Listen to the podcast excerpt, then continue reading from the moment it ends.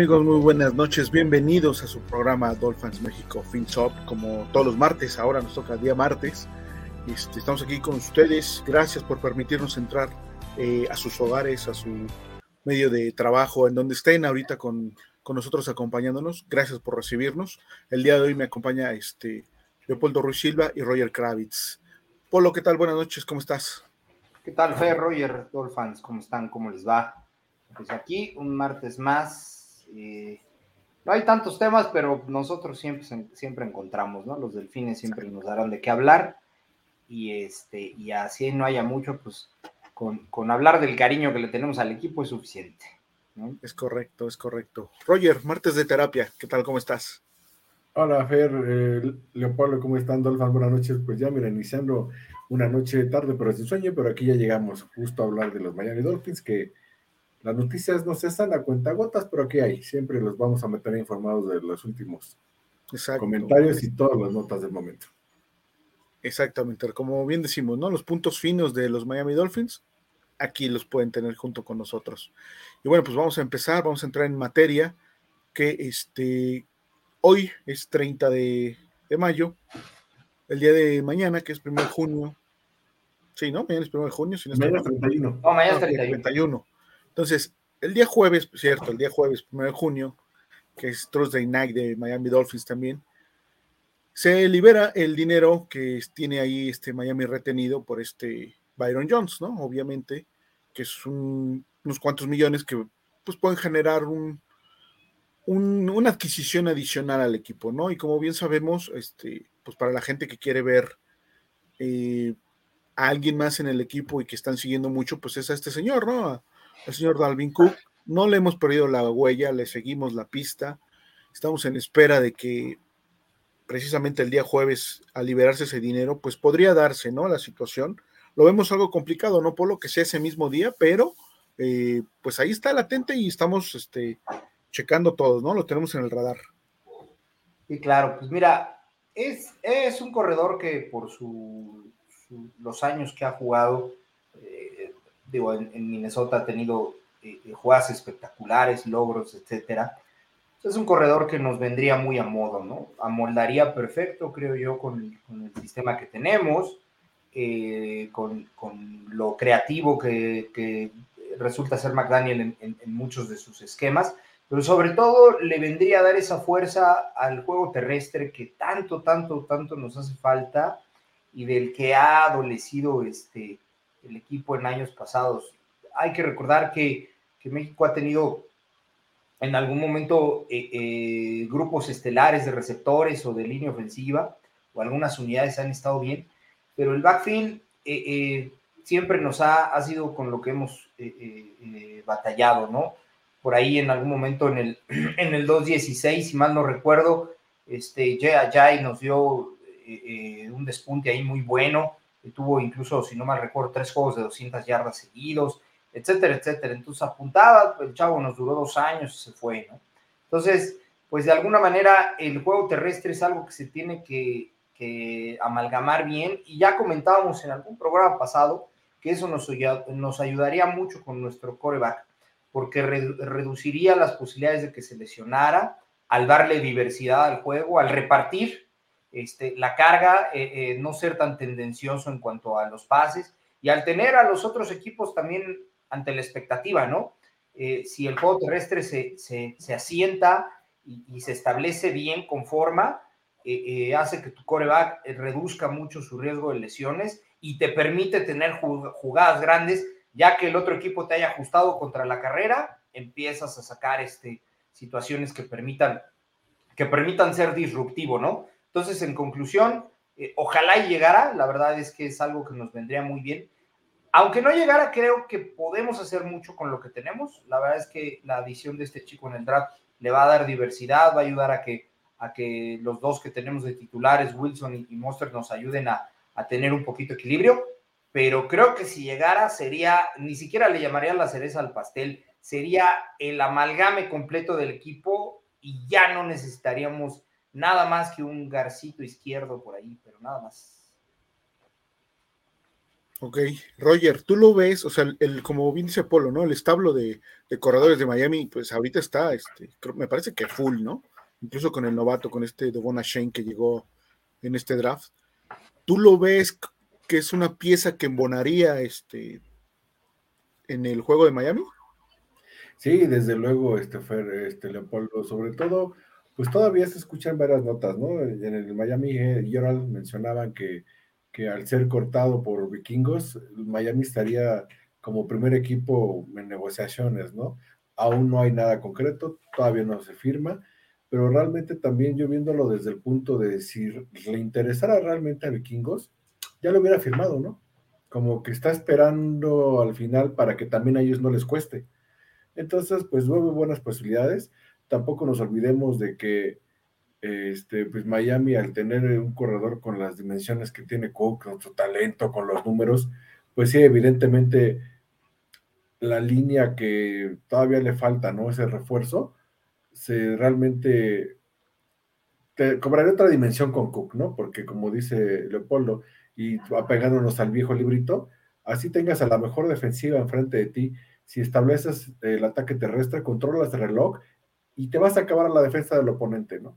y eso va a ayudar a, también a que tu propia defensa pues esté más relajada y lo explosiva que va a ser con todos los, este, los safeties y, en este caso las estrellas que tenemos adelante, Wilkin, Chop y Phillips, pues estén, se engrandezcas también porque van a entrar frescos, ¿no? No van a tener que estar ellos derritiéndose todo el juego porque justo el ataque terrestre te da eso, control del reloj y pues con eso también ganas partidos. Sí, de acuerdo, muchas ventajas siempre tener un ataque terrestre este, consistente y a veces explosivo, ¿no? Creo que con eso, como bien dicen, este, sería la cereza del pastel, la punta del iceberg, la arista de la figura que querramos, ¿no? Creo que hay muchas formas de definirlo, aunque también existe la otra posibilidad, ¿no? De que ese dinero se ocupe, pues, para renovar, eh, pues, a Christian Wilkins o, este, no sé, los contratos de los novatos, varias cosas que se pueden hacer adicionales a lo mejor no trayendo este, un corredor y quedándose este, el establo de corredores como, como está hasta ahorita, ¿no? Que, es lo que pinta en el sentido de que, bueno, vamos, de la temática que ha manejado la oficina desde Chris Greer y McDaniel, ¿no? Que, diciendo que nosotros estamos más preocupados, me refiero a los aficionados, que estamos más preocupados por los corredores y por la línea ofensiva que ellos mismos, ¿no? Entonces, vamos a esperar a ver qué, qué sucede, ¿no? Eh, pasando a otro tema, en la semana fue cumpleaños de, un este de un Miami Dolphin, ¿no? Que normalmente los mencionamos cuando, cuando son sus cumpleaños, pero este, en este caso Jalen Phillips, pues no se la pasó nada mal porque se fue ahí a este, pues un yatecito con, con Bradley Chubb y con este, con Brandon Jones, ¿no? Es con los que, con los que aparece ahí en la foto. Y pues está bien, ¿no? Un descansito. ¿Cómo ves, Roger? 24 años de este jovenazo que pinta para ser este, la estrella que junto con Chop lideren la defensa este, comandada por, en este caso, el buen Fangio. Y pues sobre todo esto a mí me da muy buena espina, ¿no? Cuando tú ves que los jugadores realmente están integrados, que, que tienen este, este tipo de convivencia, pues te hace entender que están haciendo un buen equipo, ¿no? Muchas veces, igual en cualquier trabajo de Dolphins podemos estar haciendo las cosas bien con una persona, pero si de repente hay fricción, que es normal, pues no vas a querer salir ni a tomarte una coca a la esquina, ¿no? Y que en un día que sus cumpleaños 24 de Don, de Don Phillips está aquí festejando con estos jovenazos, pues habla muy bien, ¿no? De que sí hay una integración en el equipo y en la defensa, pues es primordial, ¿no?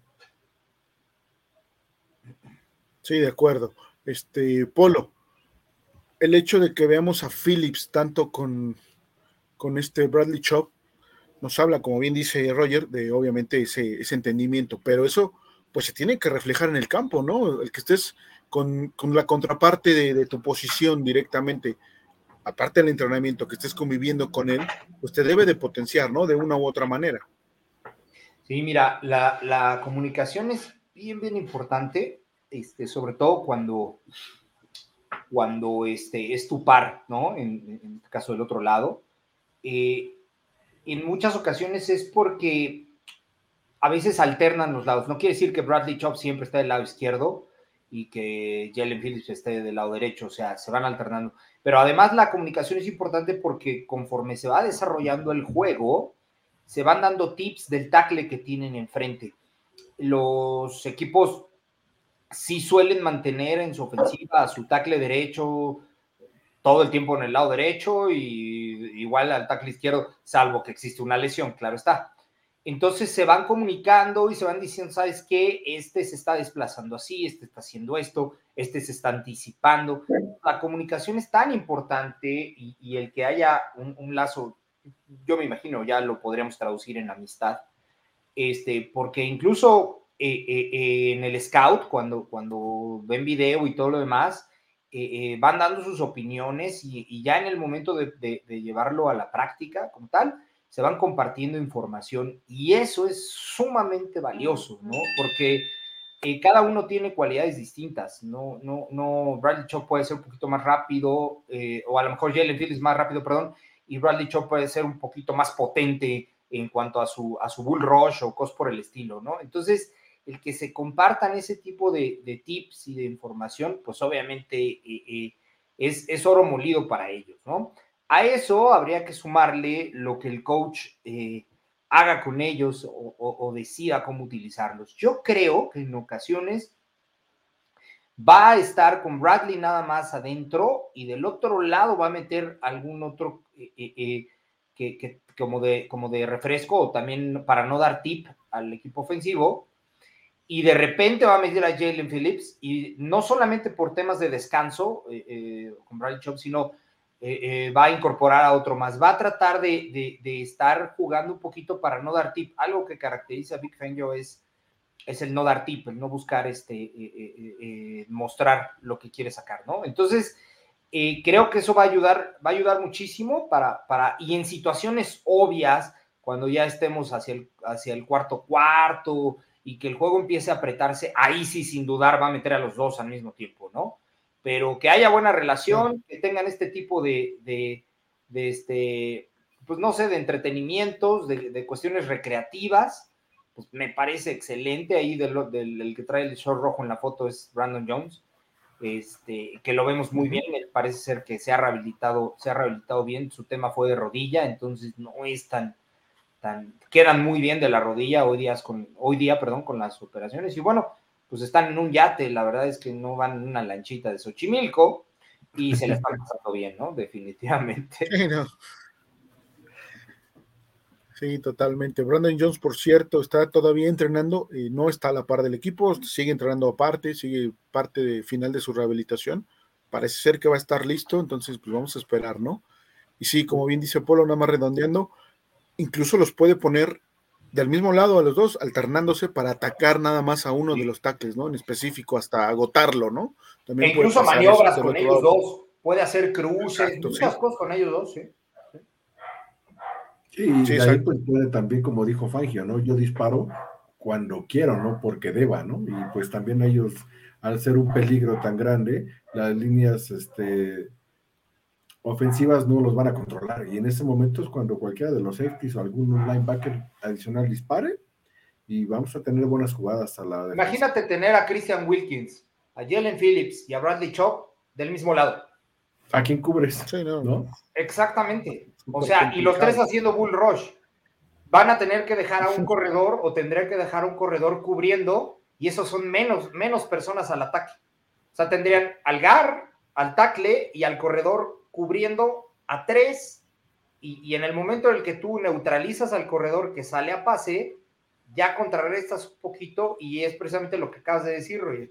Eh, eh Big Faño no necesitaría disparar tanto. Entonces, ese tipo de cosas, meter a los tres del mismo lado o luego dos y uno, eh, descontrola por completo los esquemas. Esa es la ventaja de tener, de tener elites en la frontal, ¿no? Sí, sí. Exacto, el, disparo, creo que bien entendido, es un recurso, no un sistema, ¿no? Y creo que así lo ve Big Fangio. Entonces, pues esperemos que, funcionen y qué bueno que se siguen este, vinculando a ellos fuera del campo, que también es este, interesante, ¿no? Y bueno, pasando a otro tema, que normalmente lo tocamos por así muy poquito, en esta ocasión le vamos a dar un poquito más, porque aunque es la parte linda de nuestro equipo, la parte bonita del equipo, Este, ya los vi con su sonrisa a los dos, ¿verdad? Sí les va a gustar el tema, me parece, y a todos los Dolphins también. Este, esta semana, bueno, las semanas previas fueron los, los castings para armar al, equipo de cheerleaders de, de, los Miami Dolphins, ¿no? Y estuvo, pues, este, pues bastante nutrido el, el, este, el, el evento, porque siempre llegan muchísimas chicas, ya saben que eh, los grupos de animación se conforman por, por 40 chicas de diferentes lugares, en este caso este, incluso de diferentes países, diferentes razas. Miami es uno de los grupos de animadoras más multicultura, multicultural perdón, que hay en, toda la NFL. Y bueno, esta semana eh, pasada, previa, fueron, este, fueron esos castings y bueno, se está terminando de armar ya el, el equipo que va a estar eh, esta temporada. Recordemos que también nada más están eh, cinco años, ¿no, Polo? Sí, perdón, dame un segundito. Sí. Sí, Fer, este, bueno, y yo este aquí. Sí, sí, Fer, aquí, mira, yo complementando, pues, lo, importante de, del apoyo en todos los sentidos, ¿no? Miami ha tenido históricamente no solo mujeres muy guapas, este, deportistas, sino muy talentosas, que también tienen la camiseta puesta. Y si no mal recuerdo, también un par de ocasiones, no todas, pero sí un grupo importante de ellas han venido a promociones a México. Han salido en programas de TV, han estado en eventos especiales de la NFL. Y pues bueno, ¿no? Los Miami Dolphins, pues locos de alegría de ver estas chicas guapas que, apoyan al equipo, ¿no? Sí, no, mira. Sí, exacto. Este, siempre se siempre el grupo de animación es ahí como, como un agregado. Hay equipos que incluso no tienen. Me parece que los Browns no tienen. Este, Y, bueno, siempre es como el, eh, la parte un poquito eh, eh, diferente que, que, van teniendo, ¿no? Incluso por ahí en algún momento las vaqueritas de Dallas eran como lo más simbólico que tenía el equipo.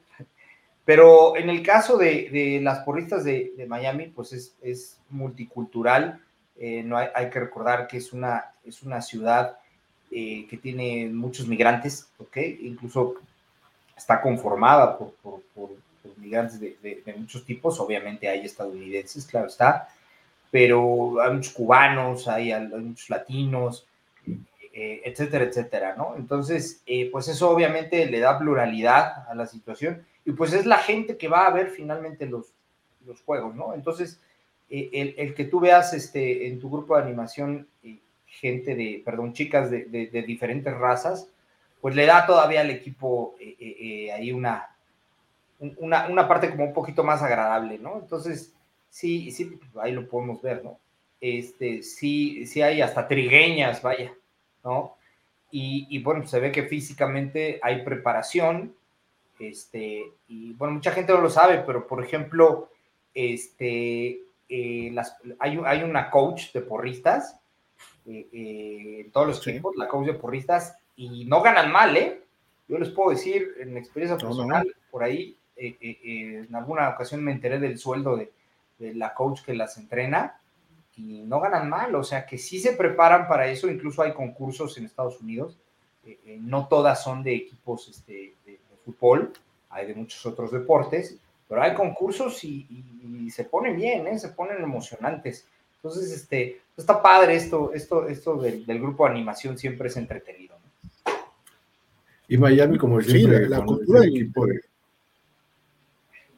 ¿Te escucho, Farsi? Adelante, Ah, sí, rapidísimo, yo nada más iba a comentar, aquí encontramos un dato de que eh, a partir del 21 hay siete equipos que no van a tener porristas. Uno de ellos es Buffalo Bills, Chicago Bears, Cleveland Browns, como decía Polo, Green Bay Packers, que ellos usan a su equipo de colegiales, pero pues solo en los equipos, solo en los partidos de local. Cuando viajan no, no, las llevan. Y en su defecto también son los New York Giants, los Chargers y Pittsburgh. Esos equipos dijeron, pues no, sin porristas. No hay más. Sí, eh, recordemos que la cultura de las cheerleaders en Estados Unidos, como bien dicen, eh, está muy arraigada, ¿no? Viene desde las preparatorias, desde las secundarias, y las chicas lo toman como una carrera profesional eh, en algunos casos, ¿no? Hay porristas muy famosas que, que, se dedican a eso, a preparar los equipos de animación, como bien dice Polo, no nada más de NFL, sino de, de ya, como, ya como escuela de, de cheerleaders, y las competencias son, en verdad, son brutales, ¿no?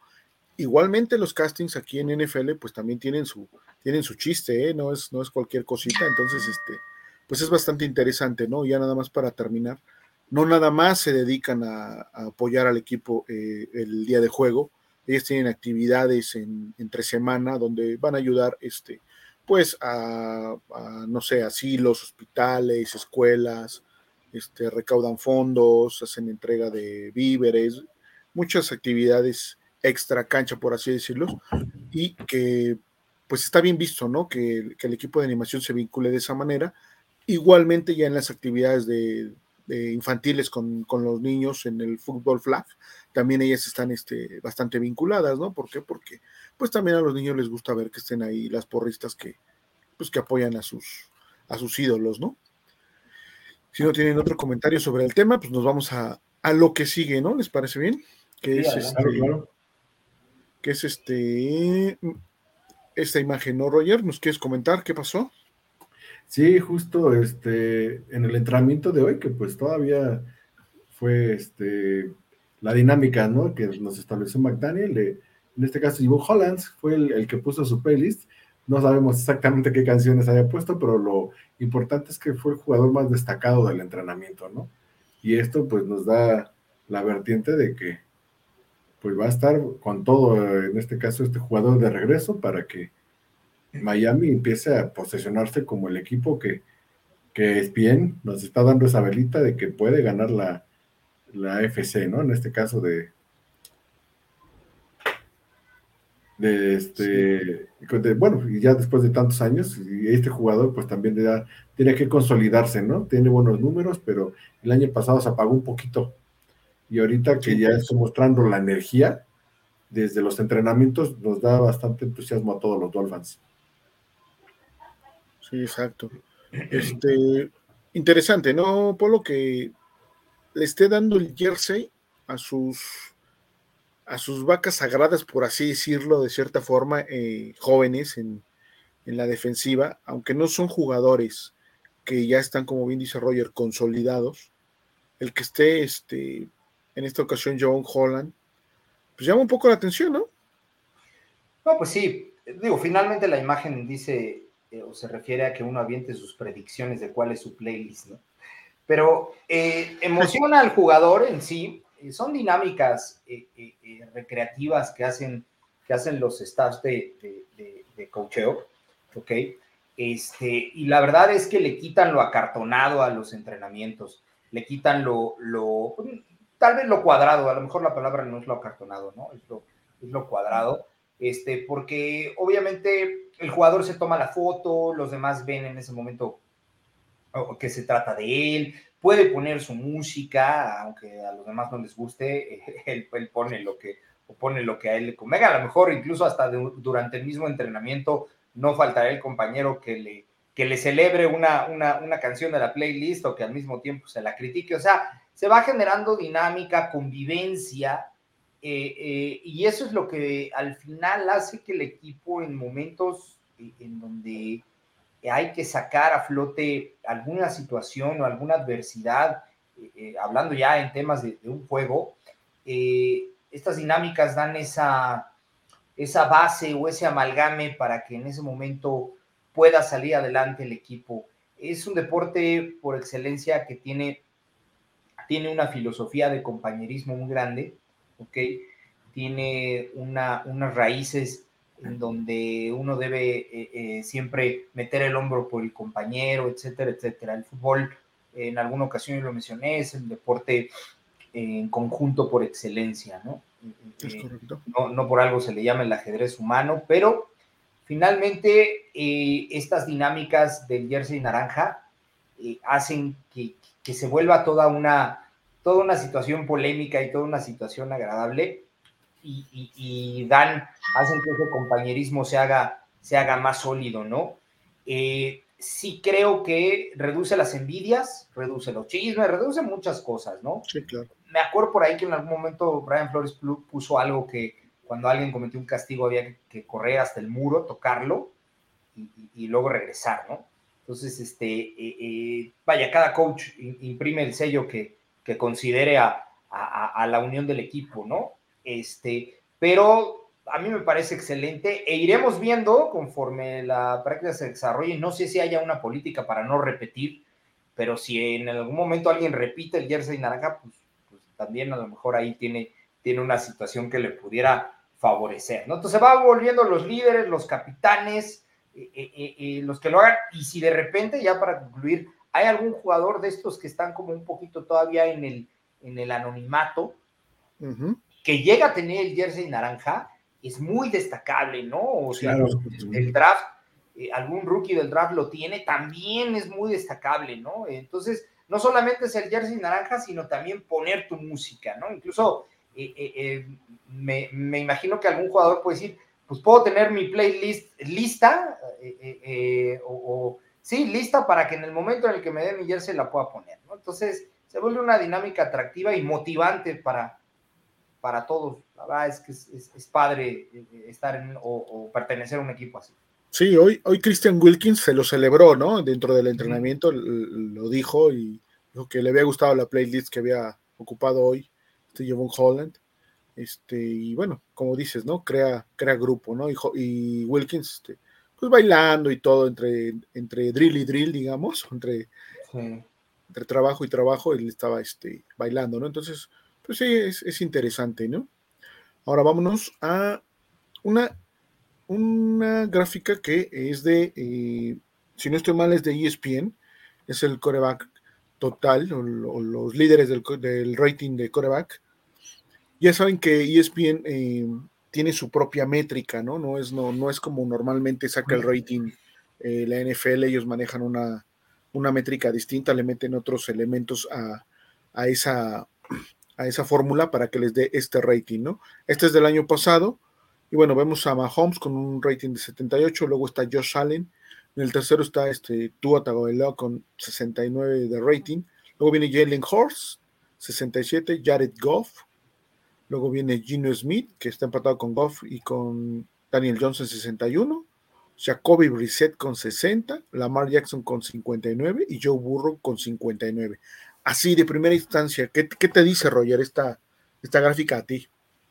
Pues bueno, ¿no? Como sabemos, las estadísticas, tal vez en este caso las 10 son un poco más complejas y en lo personal de sorprender, ¿no? De que por alguna buena razón, pues todos sabemos que Mahomes al momento es el mejor quarterback de la NFL, pero lo que también te llena de entusiasmo es ver que, que en ese caso Tua está muy cerca en números, ¿no? De, de este número uno, y que bueno, técnicamente pues Josh Allen también está ahí pegadito, pero técnicamente pues también su otro archirrival, que en este caso es Jalen Hurts, incluso él llegando, bueno, es que esto fue antes de llegar a su partazón, por eso él estaba abajo, ¿no? Pero pues bueno, ¿no? Sí, te da bastante tranquilidad el, reconocimiento. Aquí estamos olvidándonos del tema de lesiones, simplemente son los números de los partidos con los que se juegan y pues con otras métricas, ¿no? Que toman los muchachos de ESPN, pero pues es bastante agradable ver desde hace muchos años, yo creo, hubiera sido curioso ver esta, esta estadística en los años buenos de Marino, donde obviamente él dominaba, pero realmente quién estaba tan cerca de él, ¿no? Y aquí pues estuvo hasta en un tercer lugar, que no es nada malo, hay que dedicarnos a cuidarlo su salud y que él también demuestre, obvio, desde luego, su, su crecimiento como jugador, que evite él solo esas lesiones, con jiu-jitsu, con fujitsu, con lo que sea, pero que se mantenga sano y tengamos muy buenas expectativas del equipo este año, Pablo. No sé qué opinas, Pablo.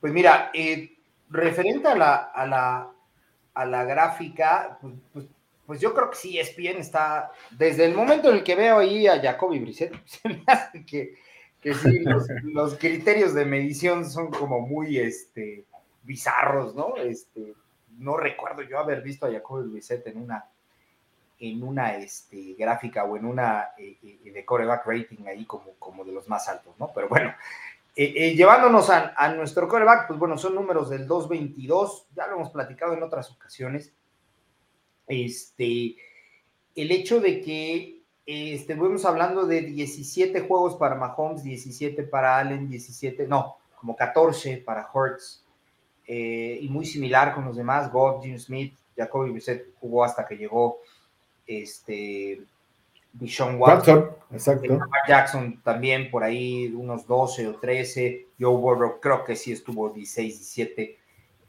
Es, es, un poquito engañosa, ¿no? hay un poquito de desventaja porque sí, Tua estuvo menos juegos y, el, la muestra para, para, hacer el, el rating le favorece a Tua desde el hecho en el que estuvo menos juegos. Si fuera eh, a la par en, cantidad de juegos, eh, eh, estuviera un poquito más de, no de credibilidad, porque el rating ahí está, sino de certeza, ¿no? Podríamos apuntar hacia que nos indica un poquito mejor la realidad. Tal vez esa sea la, la forma, ¿no? Pero como lo hemos dicho otras veces, tú tiene los elementos para hacerlo siempre y cuando se mantenga sano. Esa es la, prioridad. Y estas eh, gráficas se pueden seguir repitiendo en, años eh, venideros, porque empiezan, a, empiezan a hacerlas desde el día, desde el juego 1, ¿no? Y hacia media temporada, de hecho, hacen una en donde, donde la marcan como, como la coreback rating de, la de media temporada, etcétera, etcétera. Entonces, son, buen, son sistemas de medición que nos ayudan a darnos una idea. Repito, eh, eh, eh Jacobo Viceta ahí me parece como un poquito extraño que esté, pero bueno, nos ayudan a, darnos una idea. Sirven mucho, sí, sí, tienen una función de ser, pero pues necesitamos que ya en el 223 pues esté, esté arriba. Podemos lograrlo, simplemente se tiene que mantener sano. Sí, que sea, que sea, una muestra completa, ¿no? De, esos 17 juegos para poderlo evaluar a la par de los, de los, de los otros este, contendientes que están ahí. Yo, yo digo, bueno, en esta gráfica podemos contemplar tal vez, eh, si tuviese los 17 juegos, a lo mejor cuatro puntos hacia arriba o cuatro puntos hacia abajo. Exactamente. esa, ¿no? esa es una buena teoría, este, eh, eh, Fer. Entonces, eso si en el mejor de los casos se va cuatro puntos arriba, bueno, estaría eh, solamente arriba de, Josh Allen, ¿no? Y si se va cuatro puntos abajo, estaría debajo de Jalen Hurts, estaría en el quinto puesto, tercer, cuarto, bueno, cuarto, quinto puesto, ¿no? Por ahí así, para darnos una idea un poquito más real a la mejor de lo que podría ser esa misma métrica con los 17 juegos, ¿no? Entonces, por ahí está, ¿no? Como bien dices, de algo sirve y qué bueno que están ahí. Y bueno, hoy Tyrek Hill nos dice esto, Polo. ¿Qué, te, qué, te, qué te, vamos, qué te, qué te da a entender Tarek Hill, no? O sea, habla de que su, su coreback es el más certero de la liga, no hay más, y que con él y con su gurú, que es el, head coach, que es McDaniel, pues él está maravillado, ¿no? Él está muy a gusto y creo que, pues, habla bien de Tyrek, pero solo a secas, ¿no? Pues sí, hay que acordarnos el año pasado que Tarik llegó al equipo, este, que incluso en algún momento mencionó que para él Tua es el, es el mejor coreback del que había recibido pases, ¿no? Palabras más, palabras menos, eh, eh, así lo mencionó, ¿no? Ahora, no es que modifique el discurso, finalmente está, eh, está mencionando que es el más preciso de la NFL, ya no se refiere a del que ha recibido pases, sino de la NFL. Y claramente pues, menciona que se, se apega a, su, a, su, comentario o a su, a su impresión, ¿no? Y luego, pues, aterriza el hecho de tener ese coreback junto con el coach, que yo no recuerdo algún otro tweet en donde le hubiera llamado este gurú, ¿eh? o, gurú ofensivo. Eso sí me parece de destacar, creo que sí es la parte destacable del... es un tweet, ¿va? Sí, es un tweet. Me parece la parte destacable del tweet, el hecho de que, de que mencione que es un gurú. Obviamente, pues el, el 60% de los pases el año pasado fueron a él, entonces pues sería un poquito incongruente que dijera que no es un gurú, ¿no? Si, si, si lo tiene como target número uno en, en su plan de juego, ¿no? Este, creo que este año eh, eh, va a ser un poquito diferente, a lo mejor irá cambiando la tónica de los, de los eh, tweets de, de Tyreek Hill en la temporada, porque Waddle ya va a estar un poquito más desarrollado, ok, eso, eso no me cabe la menor duda. Tenemos por ahí, no ha pasado nada con Cedric Wilson, al parecer todo apunta, o hasta este momento que se quedará, y tenemos a Chosen, ¿no? Entonces, este, creo que ahí esos cuatro van a, van a conformar todo y A lo mejor eh, eh, varía un poquito para no dar tip. Si él, se, si McDaniel se constriñe al mismo sistema del año pasado, corre el riesgo de que se lo ajusten igual y que luego, luego lo empiecen a, a limitar, ¿no? Entonces, este, creo que madurez, parte de la madurez indicaría que él cambiara un poquito esa, esa, esa dinámica y no recargada tanto en, en Tariq. habría que ver si hasta media temporada, eh, con un 40% de, de, los pases dirigidos a él, él siguiera mencionando que es un gurú. Ojalá. Sí, claro. la palabra sería sería diversidad, ¿no? Diversificar más el juego, creo que sí, no, sería claro. lo, lo, que tiene que hacer, ¿no, Roger? O, o lo que vamos a, a ver en, en, esta próxima temporada. Creo que coincidimos en eso.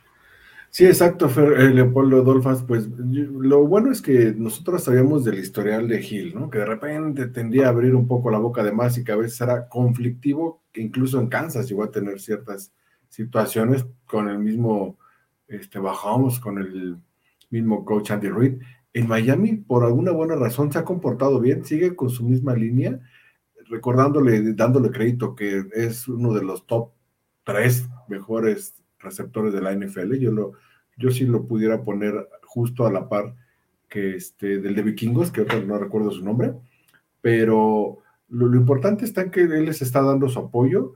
Él siempre comentó, ¿no? Mahomes me mandaba pases y yo los tenía que ajustar dice, y con Tua, pues me los manda donde yo estoy, ¿no? Y las trayectorias tal vez fue diferente y en el caso que comentan de apoyar a McDaniel, pues yo creo que es bastante positivo para el equipo. Él sabe que es la estrella del equipo y también este, lo más importante que, que McDaniel, como hemos visto, va a establecer el juego terrestre porque yo creo que ni Gil con toda su velocidad ni con la presión de, de Tua se pudiera mantener una ofensiva explosiva que no fuera predecible, ¿no? Necesitamos esa, di, di, diversificar el ataque, pero lo importante es que también esto esté unido, ¿no?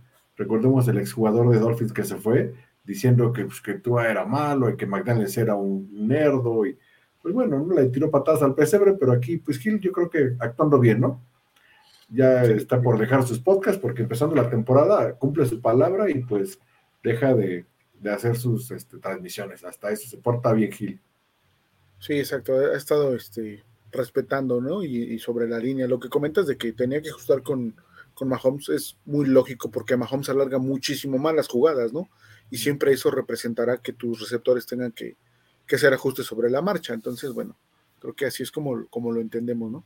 Tenemos otra imagen que nos saca un poquito del tema, pero para ya terminar con, con esta parte de tú, Tarek y toda la ofensiva, vamos a poner lo que dijo este un tweet que puso, es que no sé si es tweet ese de Richard, no, fue su programa, ¿no?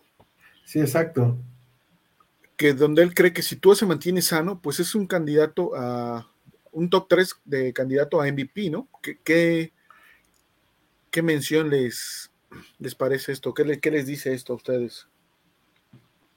Tú, Roger, primero, ¿qué es? Sí, claro, Polo, pues mira, este fue Dolphins pues bueno, nuevamente, ¿no? Hay, personas que en el medio, pues nosotros somos Dolphins y estamos aquí realmente con todo el corazón apoyando el equipo, pero este tipo de personajes realmente tienen mucho, mucho estudio, mucho colmillo en la NFL, y cuando ellos se atreven a publicar este tipo de cosas, y sobre todo punteando, ¿no? Si se mantiene sano, está dándole el reconocimiento, ¿no? De, pues el talento que tiene Tua, de que realmente ha sido un, un coreback que está superando este, todos los defectos que ha tenido, todos los errores que ha, que ha, en los que ha caído, porque también hay que ser sinceros, parte de sus lesiones han sido por errores de él también en su aprendizaje de, de coreback.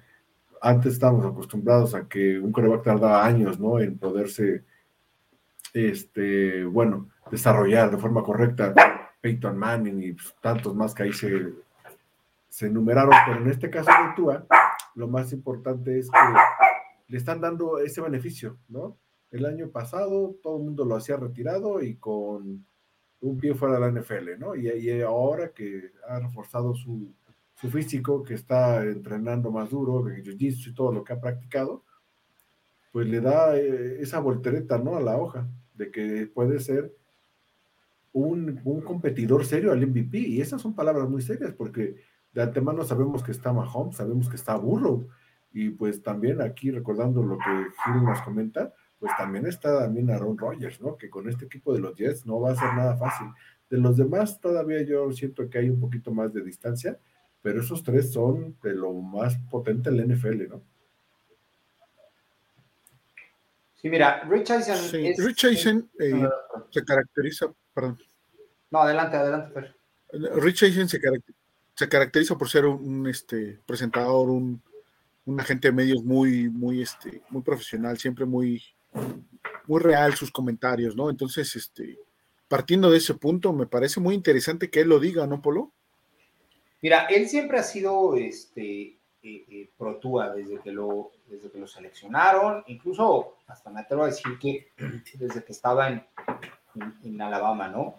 Este, el año, eh, en el draft de este año, el, perdón, en el combine de este año, él filtró por ahí que alguien le había comentado que Brady quería jugar en, en Miami. Y estaba todavía un poquito fresco esta situación de las conmociones de Tua y hasta por ahí en algún programa eh, eh, recomendó que, se retirara. ¿No? Pero, bueno, obviamente eh, jamás él ha criticado el, talento que, que, tiene Tua, ¿no? Siempre se ha declarado a favor de él. Y el hecho de que lo menciona ahorita, él asume que debe estar, que debería estar sano, ¿no? Este, yo creo que, y no es que tenga información diferente a nosotros o información de primera mano, finalmente eh, los periodistas y todo a veces eh, eh, conocen mucha, mucha más gente que, obviamente que nosotros, pero que la información que nos puede llegar, ¿no? Y él sabe que para el equipo y para McDaniel y para, y para todos la prioridad es cuidar de, de, Tua. tal vez no lo pudieron hacer tanto con la línea ofensiva, pero yo creo que van a buscar cuidar de él con el sistema. El sistema va a buscar protegerlo con jugadas de no de largo desarrollo, sino jugadas un poquito más rápidas, con la carrera, como ya lo decíamos hace rato, este, con screen o pases screen, o sea, con, con cierto sistema, con read options, que permitan que no se exponga tanto, este, eh, eh, eh, tan francamente. Creo que por ahí va. Entonces, si Rich Eisen considera que está en los tres primeros hitos para ser MVP, toma como referencia lo del año pasado, ¿no? Entonces, válido, está bien, ojalá y, oigamos más gente que lo diga, pero al final, al final, al final, cuenta es que, verdaderamente lo logre y que no solamente se quede en el tintero, ¿no? Sino que se, plasme en la realidad y eso es, eso es lo más, más importante. Siempre es partiendo de la premisa y creo que hasta nuestras este, predicciones y todo lo que hemos comentado en todos los programas aquí es sí, solo sí se mantiene sano, ¿no? Es partiendo de esa premisa para todas y cada una de las predicciones y números que hemos estado soltando, es en base a eso, ¿no? Porque si no se mantiene sano, pues muchas de esas métricas y predicciones pues se pueden venir abajo, ¿no? No, y sobre todo, este Fer y Leopoldo, nosotros creemos que, que, lo importante es que Miami siga adelante y llegue al juego grande. No importa que Tua no sea MVP, no importa que Gil no llegue a las mil yardas, el equipo en conjunto que se instrumente y que sea esa máquina junto con la defensa, que los equipos no le encuentren pies ni cabeza para poderles ganar. La que se considera Tua está bien, pero realmente eso no nos quita el sueño, ¿no? Pero lo pusimos como nota porque pues, es un reconocimiento. Sí, exacto. Y es una consecuencia, ¿no? El hecho de que empiecen a jugar todos en grupo y que jueguen todos bien, va a dar en automático que sobresalga O'Hill, o sobresalga Waddle, o sobresalga Chop, o sobresalga algún elemento, ¿no? Y pues se, irá viendo en el transcurso de la temporada, ¿no? Y bueno, como les decía, tenemos otra, otra, otro tema que va con, con la relación a, o en los 10 mm, mejores equipos de todos los tiempos, ¿no? Ya eh, NFL en los 100 años había sacado una, una métrica como esta, y efectivamente los Miami Dolphins estaban en, el número uno, ¿no? En esta ocasión le hicieron ya con una actualización. Esta es solamente en la era del Super Bowl. Entonces, este, bueno, sigue estando ahí Miami como, como el número uno, ese, esos Miami Dolphins del 72. Después vienen los, los Bears del 85, los Pats del 2007, que también se quedaron a nada. Y los Niners del 84, junto con los Steelers del 75, son los cinco primeros, ¿no? Ya de ahí, este, Redskins, otra vez Niners, que es el, único, junto con los Steelers que repiten dentro de este listado. Los Cowboys, que solo están su equipo de 1992. Y al final están los Broncos del 98. Interesante, obviamente, que sigue estando ahí Miami, ¿no? ¿Qué piensan? Pues si quieren yo comento, este Polo Hill, pues realmente es el orgullo más grande que hemos tenido los Dolphins en, toda la historia y que se reconoce hasta el momento, ¿no? Muchos podrán decir este, que fue hace unos años, que sí es verdad, pero también la realidad está en que nadie lo ha hecho. Yo hasta la fecha, cada diciembre, le mando su pavito, su jamón a Lai Manning, porque no solo le ganó una, sino dos veces a, a Tom Brady justo en esa vez. Yo sí estaba yo así como que al borde de tirarme al vicio, pero ese partido, si no, imagínense, hubiera estado empatado Patriotas y Miami en el número uno. Y, técnicamente hubieran estado ellos arriba debido a que en este tiempo había dos juegos más, ¿no? Miami jugó los que tenía y ganó todos los que tenía, ¿no? Entonces, por eso es que permanece como el único invicto perfecto de toda la historia, no solo de la NFL, sino como dato curioso, de todos los deportes de ligas profesionales del mundo, ningún equipo ha quedado invicto, campeón, perfecto, más que los Miami Dolphins. Claro, mira ahí este, la parte destacable y, porque a veces buscan eh, eh, otros, otros aficionados eh, de otros equipos tratar de, este, pues de, de meritar este, este, esta temporada perfecta, es que eran menos juegos, pero realmente lo, lo puede refutar diciéndoles que, que, eran igualdad de circunstancias, o sea, no es que ellos jugaran menos juegos que los demás, todos jugaron, fue un calendario de 14, ¿no? Entonces, este, las circunstancias eran iguales, igual que las que tuvieron los Patriotas en el, en el 2007, ¿no? Las circunstancias fueron, fueron exactamente las mismas. Hay que destacar que en este equipo del 72, eh, eh, Miami tuvo la ofensiva número uno y la defensiva número uno. Eh, obviamente, cuando tienes esas, esos dos lados del, del balón, eh, eh, en el número uno, es un 99.9% seguro que, si no la temporada perfecta, vas a ser campeón, ¿no? Entonces, eh, destaca ahí un poquito lo de los Niners porque casi todos los 80 fueron, fueron, fueron de ellos, ¿ok? la ofensiva de la costa oeste ahí hacía, empezó a hacer muchos estragos, ¿no? Y, los estilos en los 70 que, bueno, se impusieron hacia, hacia el final, ¿no? Pero esa temporada perfecta, eh, como bien lo menciona Roger, de, todas las disciplinas deportivas, este, nos hace únicos, nos hace eh, exclusivos, nos hace que estemos en ese, en, ese, en ese lugar que nadie más ha podido, ha podido tocar, ¿no? Y la verdad es que, eh, aunque ninguno de los que estamos aquí lo pudo, lo pudo constatar, pues lo, lo, hemos visto y visto, visto en mil ocasiones en videos demasiado, demasiado gratificante y sobre todo es lo que nos, lo que nos da la pauta para plantarle cara a cualquier otro, otro equipo. Como dato curioso aquí, ya para concluir, eh, eh, ese año del 85, en donde los Bears perdieron ese único juego, que fue con Miami, ¿ok? Este, eh, si mal no recuerdo, fue un lunes por la noche.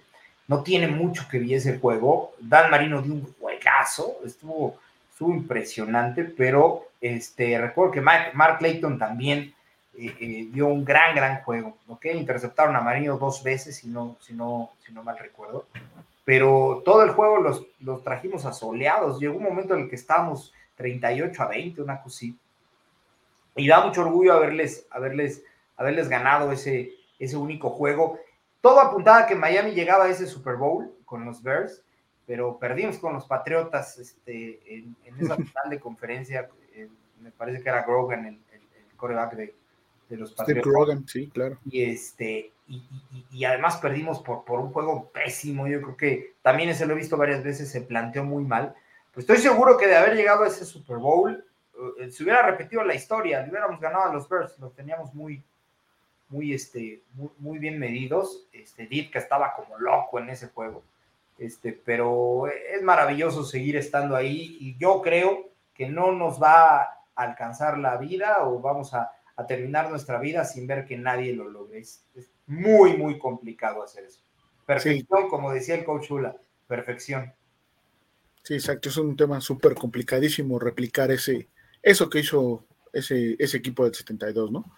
Y bueno, tomando esa inercia de, victorias, de, ser perfecto y todo eso, en Miami, bueno, específicamente se está creando una cultura ganadora, ¿sí? Alrededor mm, de, no precisamente de los delfines, pero sí en la ciudad, ¿no? Y eso es parte eh, de lo que están haciendo eh, eh, el Miami Heat, obviamente, que, que, lo logró la noche de anoche, y las Panteras de Florida, ¿no? También están, este, el, otro equipo, me falta el otro equipo, ¿cómo se llama? Los Marlins. Los Marlins. Este, no, no, no, el de... Ay, ay, se me fue ahorita, pero bueno. Son tres equipos ahorita de, ahí de, de Florida que están logrando campeonatos, ya sea de su división, de su conferencia, o están pasando a las finales, ¿no?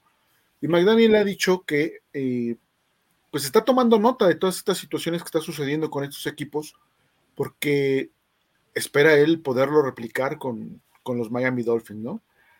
Interesante qué está pasando eh, con todos los equipos eh, en Florida o con la mayoría de los equipos, porque sí se está generando ese, esa cultura de ganar y ese, ¿cómo, ¿cómo, llamarlo? Ese entendimiento o ese mm, cariño o ese respaldo al, otro equipo de la ciudad, aunque no sea el, tu deporte favorito, ¿no? Creo que eso lo puede aprovechar bien, bien McDaniel, ¿no? Sí, exacto, Por ejemplo, la unidad, ¿no? De que todos sabemos la controversia, lo gracioso y lo difícil que para algunas personas haya sido no. El apoyo real de todos los jugadores de Miami, tanto a las Panteras como al calor de Miami que justo llegó a las finales, este, pues es bueno porque se crea unidad entre todos los equipos de Miami y justo las notas principales de hoy, este McDaniel, vale la pena leerlo textualmente, él comentó, el Heat y los Panthers están haciendo muchas cosas que la gente dijo que no podían hacer, lo cual yo aprecio mucho y definitivamente estamos tomando nota de ello porque justamente igual todo el mundo ya está descalificando de antemano también a Tua, los Delfines, eh, la historia, que no está, como siempre, nuevamente favorito, los Bills, ¿no? Y ahora Jets, incluso con Aaron Rodgers y el Super Ayahuasca, pero por un lado está bien, Miami, déjenos así chiquitos, pero ya cuando empiece de veras la temporada a crecer, pues a su vez este McDaniel es su examen profesional y o se titula de coach o mira, me lo van a echar de patitas a la calle junto con otros muchachos por ahí de Miami empezando por Gear y no sé quién más, pero el apoyo y la unidad en, el, en, el, en este caso en el estado de Miami es muy importante y yo creo que se contagia, ¿no? Es la energía, es el momento y sobre todo creérsela. Yo parto de ahí. Si Miami comunidad está haciendo algo grande, pues ahí los Miami Dolphins van a ser el tercer logotipo en, en los campeones posiblemente de este año, ¿no? Bueno, del siguiente, que será el Super Bowl.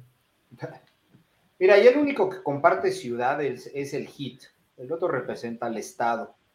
No hay que olvidar que en el estado de Florida hay dos equipos más, Jacksonville y, Tampa, ¿no? Sí, sí, también. este, eh, pero eh, se ve que hay una unión específicamente, eh, o, pues sí, hay este, empatía más bien con de, las Panteras con, con el equipo de Miami, ¿no? de, los delfines, vaya, caso concreto. Entonces, bueno, en el caso del HIT se comprende porque, repito, este, eh, eh, eh, comparten, comparten esta ciudad, este, pero, pues bueno, obviamente siempre sano porque permea en, general en el estado, pues, pues esa sensación de victoria, ¿no? Y ese, y ese ánimo de, de, ganar, ¿no?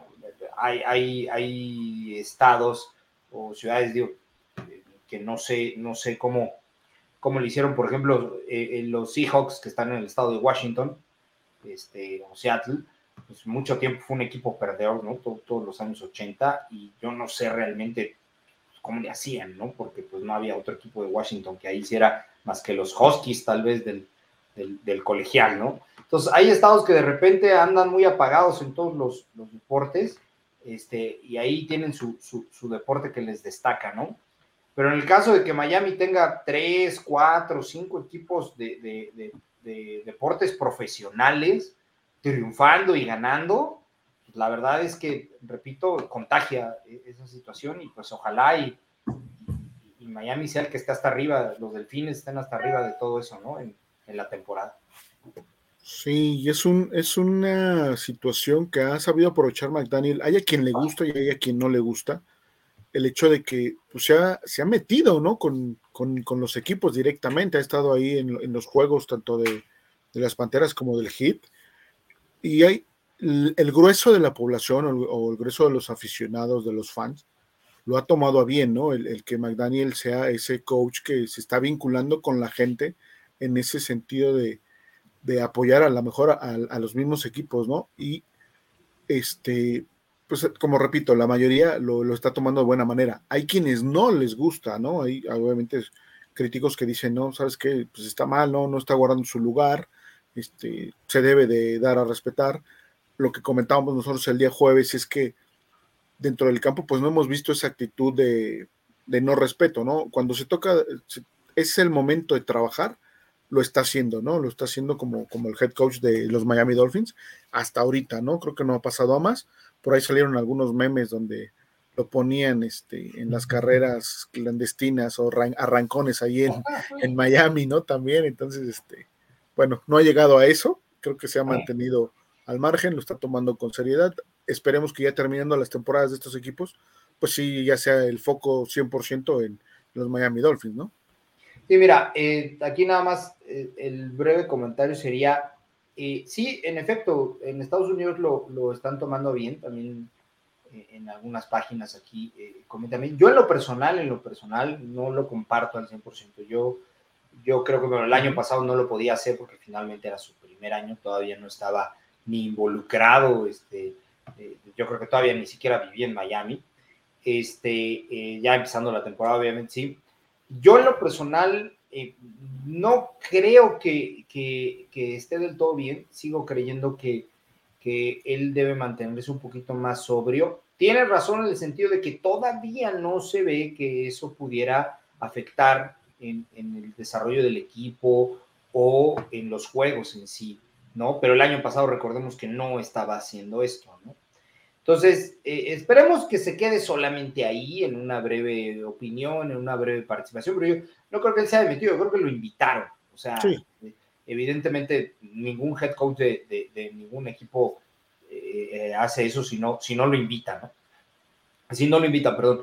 Entonces, yo en lo personal no, no lo comparto al 100%, obviamente hay que respetarlo, finalmente este, pues es el head coach y, y, él hará lo que mejor considere para para el equipo y o en el pecado llevará la penitencia o a lo mejor podrá voltear y decir, miren, eh, no importa lo que yo haga, soy el gurú que, que Tyreek Hill dice, ¿no?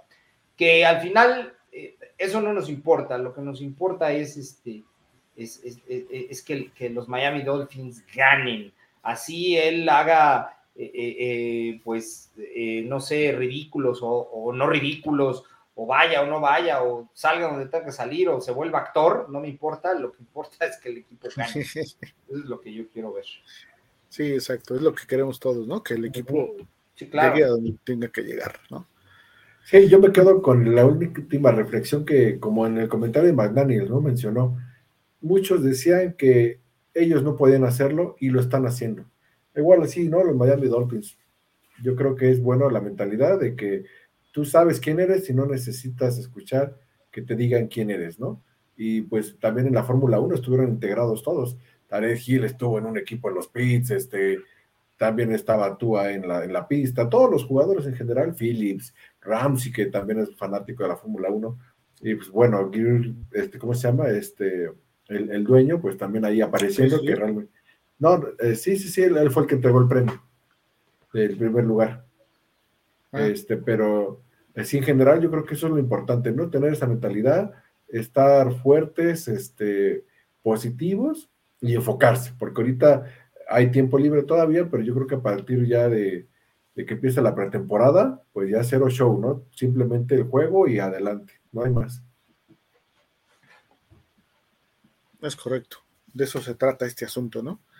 Bueno, esos son los temas que tenemos para ustedes hoy, Dolphins. Vamos a leer sus comentarios si les parece bien. Este, ¿quién, quién los va a leer hoy? ¿Quién dice yo? No pues si quieres, empiezo yo, empiezo yo, Fer, si gustas, y ya después ustedes me, me apoyen en algunos si gustan. ¿Sí? Sí, sí, adelante. Empezamos, miren, el, este, buenas noches, Dolphins. Tenemos a Pat Carcos. Dice, saludos, Dolphins. Gracias por el, el, martes de terapia y esperamos buenas noticias para el mejor equipo de la NFL. Venga. Muchas gracias, Pap. Eh, Julio César Lizardi. Buenas noches a todo el panel. Buenas noches, Julio. Muchas gracias. Después el siguiente dice igual Pap Carcos. Dice saludos Fer, tiempo sin verte en martes de terapia y saludos a Poli, a Roger, Sí, así es, estamos más, más los jueves, pa, pero bueno, hoy nos tocó estar martes y así vamos a estar, este, ya sea martes o jueves, pero bueno, aquí andamos siempre, ¿eh? eh Julio César Lizardi también, dices, pues ya empezando los entrenamientos y pues desesperado porque por si habrá algún movimiento más esperando y sea un gordo y Dalvin Cook, pues, a lo mejor este, cualquiera de los dos será bueno, ¿no? Yo creo. Pero Julio quiere los dos, ¿eh? O sea, él pone que... no, vamos a cumplir no, su todo. Lo que pasa es que después del, primero de junio, eh, eh, eh, todos los equipos lo hacen así, es cuando los cortes de, de los jugadores tienen menos impacto sobre el toque salarial. La mayor parte de los contratos establecen una cláusula post post-June, le llaman, ¿no? Post-June first o post primero de junio, en donde ya el impacto es mucho menor. Entonces, sí hay una agencia libre que se da eh, eh, como fecha en marzo, pero también este, hay una, se le podría decir una doble agencia libre después del primero de junio, porque todos los equipos empiezan a definir a quien ya no les conviene tanto, a quien ya no contemplan en su sistema, porque después del primero de junio repito, eh, hay, más, hay más dinerito, ¿no? Para poder contratar. Entonces, no recuerdo exactamente, parece que eran 13 millones lo que, lo que Byron Jones nos, nos liberaba. Y pues con 13 millones nos alcanza para Cook y un gordito por ahí. Creo que sí, no está tan descabellado lo que nos dice Julio César. ¿Creen que hubiera alguna sorpresa por ahí extraña de algún jugador que no contemplemos que cortara Miami? cortarlo. Sí, que nosotros lo cortáramos adicional, en este caso, al que ya todos sabemos que se va, ¿no? Porque, por ejemplo, alguna vez en el show anterior nos preguntaban de, Melvin Ingram, ¿no? Que a mí lo personal me gustaba mucho cómo jugó. A mí también. Al momento pues, ya no está en Miami, ¿no? De hecho, al momento yo no tengo en el radar si algún otro equipo lo contrató, porque ya es realmente un veterano. Pero pues sí, ¿no? Realmente nosotros estamos pensando en que vengan, pero toco madera, ¿qué tal si por ahí alguien se nos pone de sus moños? Cedric Wilson tampoco todavía no ha dicho nada. Y pues bueno, no sabemos, ¿no? Si alguien pudiese llegar a irse. Pues podría ser, ¿no? Tal vez eh, yo lo veo más del lado defensivo, sinceramente, porque hay un poquito más de gente, ¿no? Entonces podría ser ahí a lo mejor en, en la frontal alguien que no nos esperamos, ¿no? O si llegara Cook, ¿quién de los corredores que están? Hay que darle las gracias, ¿no? Ah, sin duda se va a Salvón, Ahmed y, Gaskin. Porque con tres y, a Chain que te, trajiste el draft, con esos cuatro, me atrevería a decir que sería el backfield más sólido, por lo menos de la conferencia americana. ¿eh? O sea, si tienes a Monster, a Jeff Wilson, a Dalvin Cook, y a este chico, a Chain, tienes un backfield redondo. Puedes hacer. Completo. Es más, puedes jugar en alguna serie, metes a, dos backs.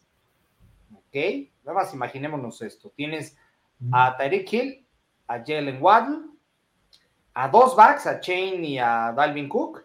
¿Ok? Y a la ala cerrada que tú quieras. O sea, tienes a los cinco que son este, elegibles o sea, ¿a quién cubres eh, si eres coordinador defensivo? Sí, por velocidad se te van a ir algunos. Pura velocidad, o sea, la velocidad de Chain, la velocidad de Watt, la velocidad de Tariq Hill, este, y lo que te puede ofrecer Dalvin Cook, ¿no? O sea, ¿a quién cubres? No hay. Y si le pones a esos cuatro o buscas hacerles loco o los refuerzas con algo, pues tú a la cerrada es ahí tu, tu, este, tu arma secreta y a ese le pasas. O sea, si te traes a, a, a, ese, a, Dalvin Cook, pues, o, aún no trayéndotelo, ¿eh? Hay esquemas ofensivos que usan dos backs. A mí me encantaría verlo, sería, sería fabuloso. Pero eh, meterías a Chen y a otro y, pura velocidad, ¿eh? O sea, pura velocidad. Estaría muy difícil competir con eso. Ese, ese creo que va a ser el sello, ¿no? Esta temporada va a ser ese, ese el sello, velocidad total por todos lados, todos a correr y a ver quién nos atrapa. Exacto. Mm. Este, seguimos, Fer, miren, el siguiente comentario de Dolphins es Mauro Alejandro Monrois. Dice, buenas noches a todos los Dolphins, un cordial saludo. Buenas noches, Mauro. El señor Francisco Javier Roldán, muy buenas noches. Eh, buenas noches, Dolphins. A solo 100 del mejor deporte del mundo, 100 días. Amo el fútbol americano, vamos por la cocina. 100 días exactamente a partir de hoy. Tiene razón, señor Francisco.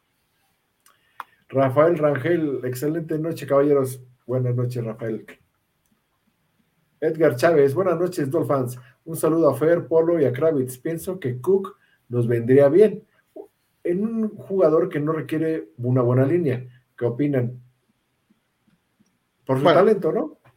Sí, obviamente es un talento sobresaliente, pero sí no olvidemos que todos los, todos los corredores requieren de una buena línea, ¿no? Todos, todos requieren de una línea, eso es innegable. ¿Y por qué? Solos no pueden correr, siempre serán atrapados y serán lastimados si no tienes una buena línea, serás desgastado más de lo normal si no tienes una buena línea. Entonces, sí, podrás sobresalir tal vez media temporada, pero a como yo lo veo, sí necesita de una línea. O como yo decía en broma en programas pasados, ¿no? Derrick Henry choca por ti, pero también este, va a llegar un momento que me lo lesionan como ya lo han lesionado, y pues también de ese de esa noticia ya se calmó bastante, ¿no? De hecho, yo no he escuchado tampoco que Titanes lo firme, y pues también no se vaya a ir a algún otro lado, pero al menos, pues igual hasta esa buena ser una de las sorpresas, no se ha dicho nada, pero Derrick Henry y Cook por ahí van a estar por ahí con alguna oferta especial, yo espero. Mira, Dalvin Cook le beneficia el bloqueo de, zona Roger.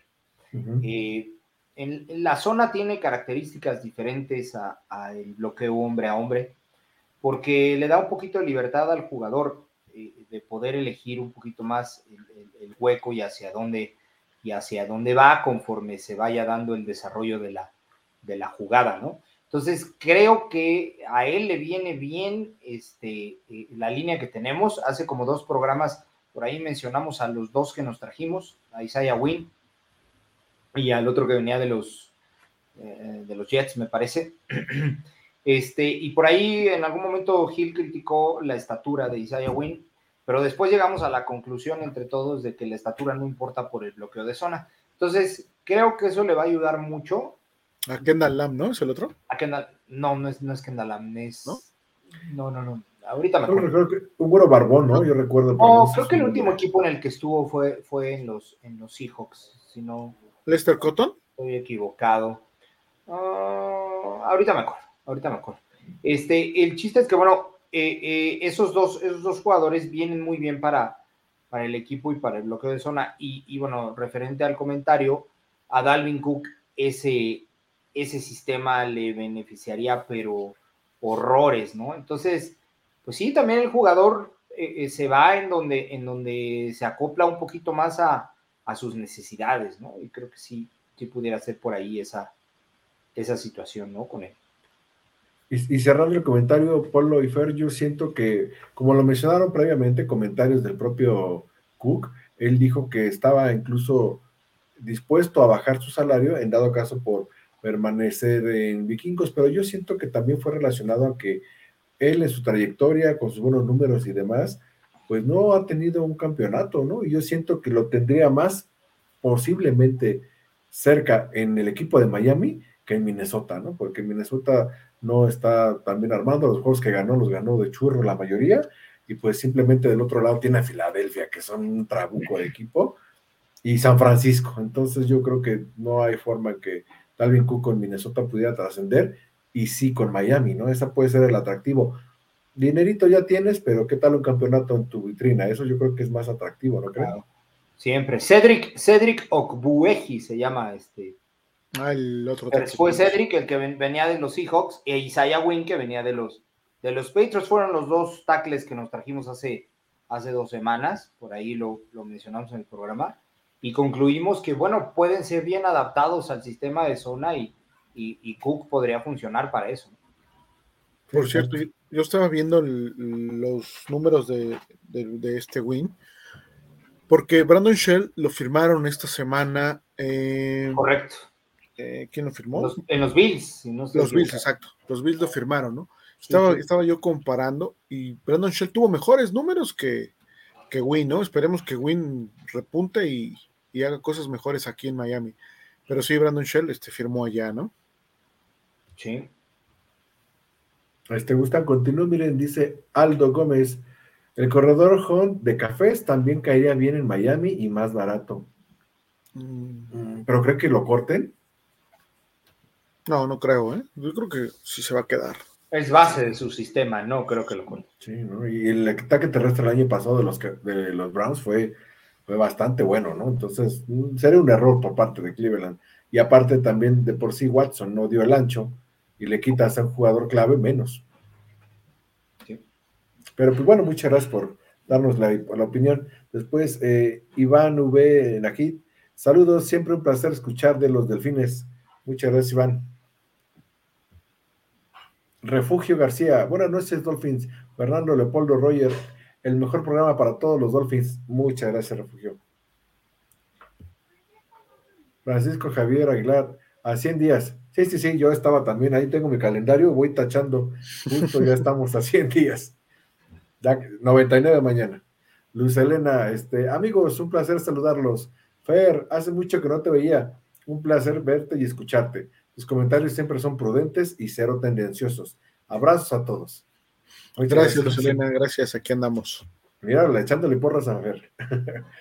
Paf Carcos, Fer, Dalvin Cook, 1159 y 1173 yardas en el 2021 y 2022 respectivamente. 27 años, 1,78, 95 kilos, 4.4, me imagino que el promedio de yardas del último año será el revulsivo real que necesita Miami. Monster 178, 89. Me imagino que sigue el comentario, este, o ahí se quedó. Ah, déjame busco. Sí, es más ligero. Ah, sí, sí, está abajo, sí. Exact Monster, 891 yardas, obvio más abajo, en el 2022 con 4.9 por acarreo, un poquito más que Cook, de hecho, y con una línea muy malita.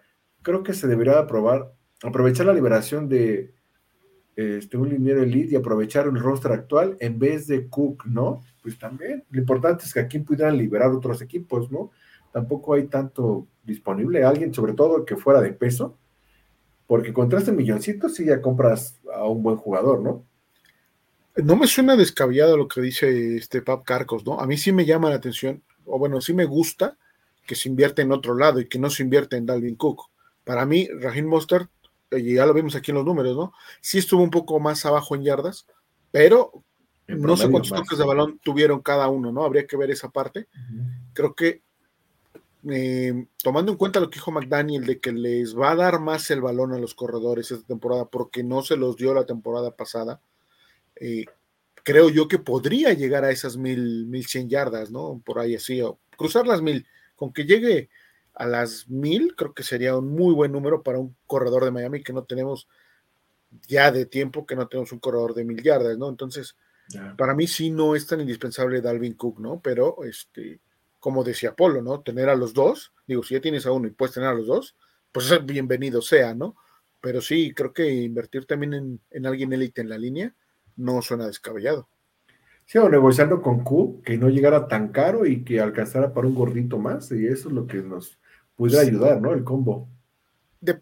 bueno, también tienes que ir pensando en los años venideros, porque tienes que firmar a mucha gente, ya lo comentaba Antonio en algún programa, todos los jugadores que se van a, ya firma de, último año, de quinto año. Entonces, eh, viene una parte interesante, ¿no? Si todos piensan, o la mayoría pensara como piensa Patrick Mahomes, por ejemplo, ¿no? Que dice, bueno, yo me reestructuro, yo no quiero más dinero, yo lo que quiero es reconocimiento, yo quiero campeonatos, ah, pues excelente, ¿no? Y, y creo que sí podría darse, ¿no? Pero es complicado. No sé tú cómo ves, Polo. Sí, mira, eso que acabas de decir es clave, Fer. Este, habría un poquito de discrepancia entre el contrato que se le firmaría a Dalvin Cook, a Dalvin Cook perdón, y el que tiene Monster. ¿Ok?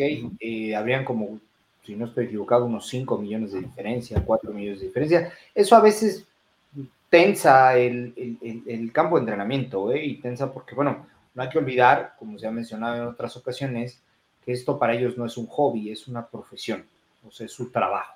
Así como ponerse un, traje, ir de corbata a la oficina, para ellos es esto, ir a entrenar, ¿no? Es, es, lo mismo. Entonces, eh, el hecho de que en tu oficina compartas las mismas funciones que otra persona y el otro gane el doble que tú, pues no está como muy padre cuando las capacidades son, son similares. Entonces, podría generar un poquito de choque y daría posibilidad de que Monster a lo mejor, no sé si exigiera un aumento, pero eh, sí pediría que Dalvin Cook llegara en condiciones un poquito más económicas, ¿no? Actualmente nuestro backfield es barato. Eh, eh, a pesar de que firmamos a, este Salmón Ahmed y a, y a Gaskin, me parece que llegan al escaso millón, y está curioso decir escaso millón, pero llegan al escaso millón de dólares, y cada uno, la tendencia hacia subir con Jeff Wilson y con, y con Monster no es más allá de los 3 millones, me parece. Este, Y pues a Chain es novato, tiene sueldo de novato y nos cuesta, nos va a costar poquito los próximos cuatro años, ¿no?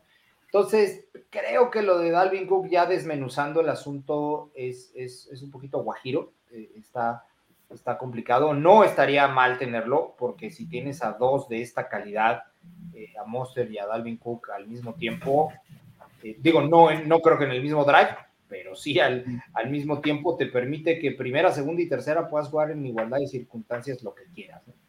Entonces, yo no creo que vaya a llegar aunque esté disponible, sería una gran sorpresa. Y si, si llega, repito, se van Gaskin y Salvo Ahmed con la correspondiente cláusula de que a lo mejor no sé si es qué tanto esté garantizado, pero a escuadra de prácticas y este y con su lanita, ¿no? Que, firmaron. Yo creo que así sería. Ok, bien, continuamos, dice Refugio García. Nos enviamos mensajes de texto ayer sobre este año, siendo un año de venganza. Javier Holland en Jalen Ramsey. Ah, es un mensaje de texto que se estuvieron mandando, ¿no? Ellos. Así. También estos son muy cuates, igual que Bradley Chovy. Sí, exacto. Otro que, Ok, el segundo eh, dice Julio César Mercado. Buenas noches, Dolphins. Excelente programa. Que sigan las críticas constructivas para el equipo. Saludos. Muchas gracias, Julio. Armando Paulín. Saludos, Fer, Leopoldo y Kravitz. ¿Ustedes creen que ahora tendrá más snaps Channing Tindall? Go Fins. Sería la lógica, ¿no? Sería lo lógico que tuviera más snaps. ¿Por qué? Porque ya es su segundo año. Aunque, bueno, llega un nuevo coordinador defensivo, pero bueno, pensando precisamente que llega un coordinador que desarrolla muy bien a los linebackers, yo sí lo veo jugando un poco más. Sí, va a jugar más, sin duda. Sí, sí, sí, va, a levantar también el equipo de toda la defensa en general, ¿no creen? Porque con Fangio los va a pulir a todos los muchachos. Eh, Mauro Alejandro Monroy se, se seña. ¿Saben, dice, ¿saben ustedes por qué los Browns no tienen porristas? Si estos son un atractivo de marketing para los equipos. Yo creo que es decisión de los dueños, ¿no? Desde el inicio. Sí, específicamente, yo de, de quien sea, de, de, los Rooney, ¿no? Con los, con los Steelers, que ellos dicen que no invierten pues, precisamente por no tener un, un pasivo más ahí en, en, cuanto a sus dineros, ¿no? Bueno, en el caso de los Packers. No, son, no son los únicos, ¿eh? También los Bills no tienen, los Bears no tienen, los Packers no tienen, los Gigantes no tienen, los Chargers no tienen y los Steelers tampoco tienen. O sea, son siete. son varios, ¿no? Que no, que no, hay, ¿no? Y un atractivo de marketing para los equipos que trabajan el marketing ahorita con, con esta onda global de, de expandir la NFL sí les sirven esos equipos de, animación, ¿no? ¿Por qué? Porque son parte de y los llevan a los diferentes países, ¿no? Lo vimos apenas con, los Broncos de Denver que vinieron hace, hace un mes y estuvieron aquí eh, algunos de sus porristas, ¿no? Entonces, este, sí, sí sirve, sí les ayuda, es un atractivo de, marketing, pero no todos los equipos buscan esa expansión, ¿no? Hay equipos que solo quieren desarrollar su mercado o explotar su mercado. Pues seguro ahora que sea el juego de Miami contra Kansas en, en, esta, en Alemania, pues van a viajar las porristas, eso es un hecho, ¿no? No, por supuesto, y las, las cheerleaders de Miami siempre van con el equipo, ¿no? Sí, claro. a veces son, son políticas de, de la vieja escuela. Sí. Eh, el fútbol americano no nació teniendo grupos de animación, esos fueron desarrollándose con, con, con el tiempo, ¿no? Y es muy sabido cómo los equipos en reconstrucción a lo que menos atención le ponen es a las porristas. Es a, es a las porristas, ¿no? Yo en lo personal, eh, por ahí tengo una, una, experiencia en el año del 97, yo todavía era, eh, todavía era jugador, y el head coach que llegó al equipo venía de los Aztecas de la UDLA, y el año anterior nos había ido muy mal, ganamos dos juegos de nueve en toda la temporada, pero mal, éramos así las me reír de todos. Y cuando llegó el coach Alejandro Evangelista, lo primero que hizo fue despedir al grupo de animación. Corrió a todas las porristas y a la coach, que además ganaba muy bien, y los corrió a todos y le preguntaron, recuerdo que muchos de los papás del equipo le preguntaban, coach, pero ¿por qué? ¿Por qué es un equipo en reconstrucción? Y distrae, distrae no a los jugadores, distrae en general al esquema de fútbol. ¿no? Entonces es como una mentalidad de la vieja escuela. Y creo que muchos equipos se casaron con ella, sí. en este caso los Browns, si no, si no son capaces de tener un logotipo, pues mucho menos este grupo de animación, ¿no? Entonces, este, eh, creo que es una cuestión más de, de, de mentalidad eh, eh, de claro, escuela, de que de no querer con el marketing, como dice Fer. Y, y, si lo analizan un poquito, vean qué equipos son, ¿no? Los que no tienen ese, ese equipo de porristas, y bueno, también les dará una idea de por qué también no son tan ganadores, ¿no? Sí, claro. Los Bills, no ignoro por qué no lo tengan, ¿no? Pero. Sí. Pero yo, ella sí tenía, ¿no? Recuerdo haberlos visto con animadoras en algún año, no sé. Sí, porque eso de los siete fue a partir de este 2021, ¿eh? Sí. Fue, antes sí tenían los Bills, yo también recuerdo, pero ya para este año yo creo que como le salió caro el estadio, a recortar gastos, de modo. Va a estar impresionante ese estadio. Y además tienen esta regla de no salir con los jugadores, ¿eh? Ninguna ¿Ah, sí, claro. animadora puede salir con ningún jugador, nadie del staff, es más, creo que ni con el utilero, nadie, o sea, hay, un, hay, una, hay una regla ahí muy, muy tajante, muy clara, de que no pueden absolutamente involucrarse eh, con, ningún, con ningún jugador. Solo, solo Jim Jensen se la voló, ¿no? bueno, continuamos, este, Dolphins. Dice Rafael Rangel, buenas noches, gran familia Dolphins. Contrario y con mucho respeto a la opinión de los expertos, creo que tendremos una gran temporada basada en el juego de conjunto. Tendremos mucho que celebrar esta temporada. Y yo creo que sí, estoy de acuerdo con Rafael.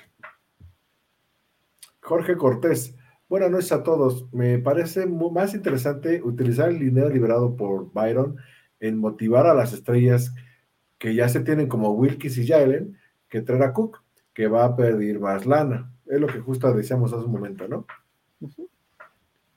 Hay que ir metiéndole al cochinito. Eh, Refugio García, Chris Sims de la NBC esencialmente anuncia en un comunicado de prensa que Russell Wilson, Gene Smith, Ryan Tannehill, Jared Goff, Derek Carr, Kyle Murray y Mike Johnson, mejores mariscales de campo. Mm, aquí está. De campo que Tua Tagovailoa. No estoy de acuerdo. Barry Watson del Miami Herald. Barry Jackson. Barry Jackson del Miami Herald. Barry Jackson, perdón. Fue el que dijo que no está, está en desacuerdo con Chris Sims, ¿no? En, sí, que, que están mejores todos esos que tú, ¿no? Y no solo Barry Jackson, yo también. Carmen, sí. Kyler Murray no es mejor que Tua, pero. Hijo, no. Eh, eh, de ninguna manera. De El mismo Mac Jones, ¿no? Daniel Mac Jones. Bueno. Pues sí, Jared Goff tuvo un temporadón. Sí, bueno, sí. Ahí está. Una gran, gran ofensiva. Ryan Derek Carr se nos fue, ¿no? Para abajo, por lo Derek sí, Carr. Claro, sin duda. Ryan Tannehill está en el ocaso, ya. Gino Smith, pues fue el comeback del año, ahí sí lo pondré arriba. Sí. Russell Wilson, el pedigrí, puede ser, si este año resurge en Denver, tal vez lo, podría, lo pondría arriba, pero no, no creo, o sea, sí, no. no. creo que, por lo menos la mitad de ahí no está arriba todo. No, no, sí. definitivamente. Que siempre Chris Sims ha sido, pues, este, eh, un poquito ácido, ¿no? Con, ¿Qué? con Miami. Bueno, no, no, no, no quiere al equipo, en general no quiere al equipo. Sí, no. Ah, es el de Boston. Eh, Jan, Brandon García, hola, buenas noches, buenas noches, Jan. Después, Refugio García, Dice, los Hit y Panthers están haciendo muchas cosas que dijo, ah, lo que habíamos comentado, literal es, el, es lo que textualmente dijo McDaniels. Dice, los Hits y Panthers están haciendo muchas cosas que la gente dijo que no podían hacer. Lo aprecio mucho y definitivamente estamos talking, estamos tomando nota. El entrenador en jefe de los Miami Dolphins, Mike McDaniels. Eh, Daniel Berry Sport Highlights. Hi. Saludos. Hi. Fernando Cetina, saludos y saludos fans. NHL con Panthers en la final, NBA con el Heat, Miami Dolphins, esperamos que también, todos lo esperamos. Jorge Humberto, buenas noches, señores. Es un deleite pensar que en 10 días para nuestra NFL y por fin liberarnos de las noticias y reportes de la Liga MX y de Panball en general. Pero en 100, diga, en las chivas. en 100, porque dijiste 10, ya te traicionó el subconsciente. No, faltan 100. En 100, en 100, tienes razón. Aparte, ya mañana 99, ya le bajamos a los tres dígitos. Jorge Humberto, Insiders dice que Dalvin Cook está muy cerca de Miami, al igual que Liwan. Eh, Luan es, es un lineo ofensivo. Ajá. Tyler Luan. Ah, y es una bestia, ¿eh? Si llegara Luan y Cook, Uf, ahí sí contendientes, ¿eh? La verdad, la verdad. Yo me conformo con Luan, ¿eh? Yo también, yo también, yo también. ¿Es más, ¿De qué equipo es? ¿Vale? ¿De qué equipo es Polo, Luan? Ay, ahorita te digo dónde está. Si me, si me, das a escoger entre Cook y Luan, yo me quedo con Luan, ¿eh? Pero si se abre la posibilidad para los dos, ah, la, carne, la carne al asador, este, Fer, para que vengan los dos. No, ya no, si trae a los dos, a Grier le ponemos en, los Titans, este. Ah, ok, gracias, Polo. Y es enorme, es, eh, y, muy buen jugador. De repente se lesiona un poco, ya no es tan joven, ¿ok? Según yo, ya se había arreglado con los Titans, ¿no? Pues no, no, no, no sé exactamente. No hay nada ahí todavía. No he seguido como tanto. Es que también están en reconstrucción los Titans, pues igual Henry si no acaba en algún otro equipo, también yo no creo que le pagan y si solito va a dar baja de juego, ¿no? Dice, yo no me voy a exponer por con este equipo a nada, ¿no? creo que todavía no tiene, no tiene contrato todavía. Sí, tampoco. Venga. Pero bueno, pues vamos a ver. entonces. Yo, espero que los equipos que más movimiento tengan después del primero de junio de la división, obviamente van a ser los Pats y, y Miami, ¿no? Sí de eh, Fernando Satina, ver la evolución física, físicamente de Tua en cada temporada es de destacar. Hablar de alguien que ha padecido tantas cosas en salud dice mucho de actitud de superación. Gil diría que es obligación y estoy de acuerdo, pero hay muchos que con menos se caen por divas y ahí le pegó al 99% de los jugadores de la MX, ¿no? Pero pues bueno. Jorge Cortés de Tua, yo considero que sí se puede pulir un mucho su liderazgo y lógicamente que lo mantengan sano. No dudo ni tantito que llegue a ser un MVP 3.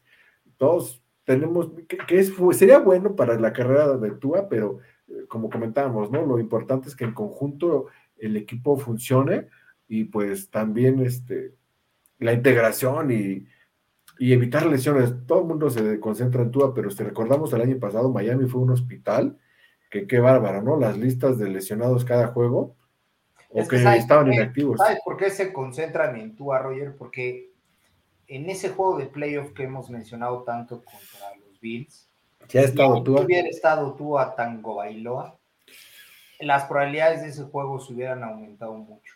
Y es que eso es, lo, que más, lo que más lastima al equipo, que, que el chico, como lo hemos mencionado en muchas ocasiones, que el chico no esté ahí porque es un desperdicio, la verdad. Entonces, eh, eh, yo creo que por eso se concentra tanto la, la, la, pues no sé, el comentario, la situación ahí. Sí, la evolución física es importante, pero ya en otras ocasiones hemos mencionado que una foto de tú a fuerte a mí no me sirve. Lo que me sirve es verlo. La cancha. Y, hasta y ya es el año 4. Entonces, en este año 4, eh, tiene que demostrar que esas fotos no solamente son para la revista o no solamente son para la postal o no solamente son para eso, sino que en este año 4 realmente, realmente este, va a sacar a flote todo ese, poder interior que tiene, ¿no? Y, realmente nos va a hacer, nos va a hacer contendientes.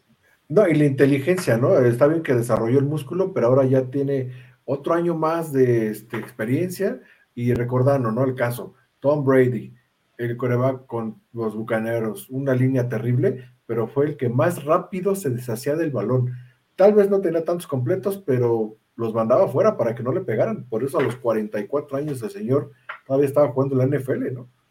Entonces eso es lo importante, que tú también desarrolle esa agilidad mental de decir, pierdo una jugada, pero no pierdo la temporada, ¿no? Ya lo, dijo Bousa, ¿no? Bousa, el de los Chargers, que era, en verdad no podía creer que tan rápido se deshacía del balón Tom Brady, porque no lo alcanzaba, ¿no? Varias veces, y lo comentó ahí en la banca, no, no, no llego, o sea, lo hace rapidísimo. ¿Sabes dónde está Fer? En la prelectura. Sí, cuando ellos rompen, cuando ellos rompen de, la señal en el huddle para caminar a la línea, eh, van haciendo todo un escaneo de, la posición. Las jugadas en donde mandan movimiento, donde ven que un receptor se mueve o que incluso a veces mandan un corredor de movimiento hacia afuera, esos movimientos sirven para ver cómo la defensiva lo ajusta y ahí te, te descifras un poquito o te ayuda a descifrar un poquito qué cobertura te van a jugar, si algún, si algún linebacker va a disparar, etcétera. Esa prelectura es lo que hace que te deshagas rápido del balón, porque puedes más o menos, bueno, no más o menos, puedes determinar eh, eh, cuál va a ser la primera reacción de cada jugador eh, en el momento en el, del centro, y ya puedes saber en gran medida qué jugador va a quedar libre. Entonces, si tienes no solamente colmillo, sino inteligencia en esa prelectura, estudiaste bien el video este, y analizas las situaciones del momento, es decir, en qué cuarto estás, en qué parte del campo estás, qué down es, cómo está el marcador, eh, etcétera, etcétera. Todo en conjunto de, eh, eh, en segundos, si estás en la yarda 40, en segunda y tres, con un marcador desfavorecido por siete puntos, qué jugadores están enfrente, si está el primer equipo, si está algún, algún backup, todo eso en cuestión de segundos este, eh, contra la condición y la jugada que te mandó el coach, si todo embona y encuaja, eh, perdón, y cuaja, no mandas ningún audible y ejecutas, si no mandas el audible que ya lo tuviste que haber entrenado, ¿ok? Para la diferente situación y en cuestión de segundos tienes que hacer. Por eso Tom Brady se deshacía tan rápido el balón, porque ya sabía qué jugador iba a quedar libre desde antes de sacar la jugada. Y eso es lo que hace un coreback inteligente y eso es lo que yo creo que Tua aún no desarrolla. Sí, sí, le falta todavía esa parte, ¿no? completar su, juego con eso, ¿no? Creo que Manning y Brady son los mejores en esas situaciones. Mejor no lo pudiste haber dicho, Fer. Y este, hacia allá debería de encaminarse. Pero se entrena, Fer, se entrena, se claro, practica, se practica, se practica. Tiene a un excelente coach de corebacks. Eso te iba a decir, tiene, tiene muy buen apoyo que lo puede de ayudar a desarrollar esa parte, ¿no? Sí, claro. Sí, ¿no? Y no olvidemos que, pues, este año, pues, tú también tiene que demostrarlo por el equipo y por su dinerito, porque también otro año ya no le van a renovar el contrato y, como decía Gil toda la vida, se va a ir de segundo a ver a qué equipo, ¿no? sí. Bueno, continuamos, dice Refugio García. A ver, dice que Holland dice que en las prácticas de la ofensiva le gusta es en cuestión a lo de que ganó, ¿no? El jersey naranja. Dice, mm, dice Howard eh, eh, menciona que practicar en contra de la ofensiva, de esa ofensiva, es como, eh, como estar jugando en una, en una carrera de autos. De Es por la velocidad que, se desarrolla. y por eso tienen que, buscar prepararse para los juegos. Les ayuda a prepararse a los juegos. Ajá, sí. Eh, sí, dice que Su, principal o contra quien debe ir específicamente es contra Jalen Watt. Sí, por la velocidad, ¿no? bueno, eso es lo que, lo que Howard dice, ¿no? Pero también del otro lado pues está Tyreek Hill, ¿no? Sí, sí, sí. Habría que ver. Pero bueno, ahí está el complemento. Dicen Jalen Waddle. Eh. Desde Houston dice que en las carreras contra Tarek Hill y de Bona Chains, ¿no? O sea, los dos velocistas. Sí, sí, sí. Y todavía está Monster ahí atrás, ¿eh? Entonces. Y también este Barrios, recordemos que también Barrios es ah, rápido. Barrios. Digamos que Barrios es, es el lento del grupo, ¿no? Entre comillas, ¿no? Pero este también va a dar buenas sorpresas. Mire, continuemos, dice Jorge Cortés, aparte de, que le enseñan a cara Tua, también requiere de un motivador o ayuda psicológica que haga que se crea que es un ganador. Él ya es un ganador cuando ganó este el colegial, ¿no? Pero ahora lo tiene que demostrar en la máxima liga, que es la NFL. Jorge Humberto dice, inclusive ya sin wide receivers, si se diera una contratación de Lyon, se hizo un ejercicio y sería de izquierda a derecha, así Amster y Williams. No, sería, a ver, eh, fue en CBS, no fue wide receivers, fue. Ah, CBS, sí, sí. CBS, hicieron un ejercicio, si llegara este... Luan, Tyler Luan. Tyler Luan, sería de izquierda a derecha y estarían Amster, Wynn y Williams, ¿no? Es lo que en ese orden. Ajá, exacto. Sí, es, es Amstead, Isaiah Wynn, Connor Williams y del otro lado, este. No, pues es que ahí faltaría Robert Hunt. Eh, sí, exacto, faltaría Robert Hunt. Para tener los cuatro. Eh, ah, es que abajo ya dice Hunt y Luan. ah, es el, este, ¿no? Ah, ahí están. Sí, sí, Amster, Wynn, Williams, Hunt y Luan. Y déjame decirte que ahí sí sería un excelente línea. Uf estaría de nivel. Hagamos changuitos que Jorge Humberto se le cumpla, eh, bueno, en CBS que lo comentaron al ejercicio. ahora, si lo están mencionando, pues sí puede haber algo ahí, ¿no? Ojalá, ojalá. Sí, ojalá. Y con esa línea, pues también ya protesta tú así o sí. Eh, Mario eh, Benavides Gaitán. Impresionantes los delfines de la temporada de 1972 a la 73. 32 juegos ganados de 34. Nadie lo podrá igualar ya se vivió, ya se vivimos de puros recuerdos, ya se vivimos de puros recuerdos, pero recordar es vivir, también no lo olvidemos.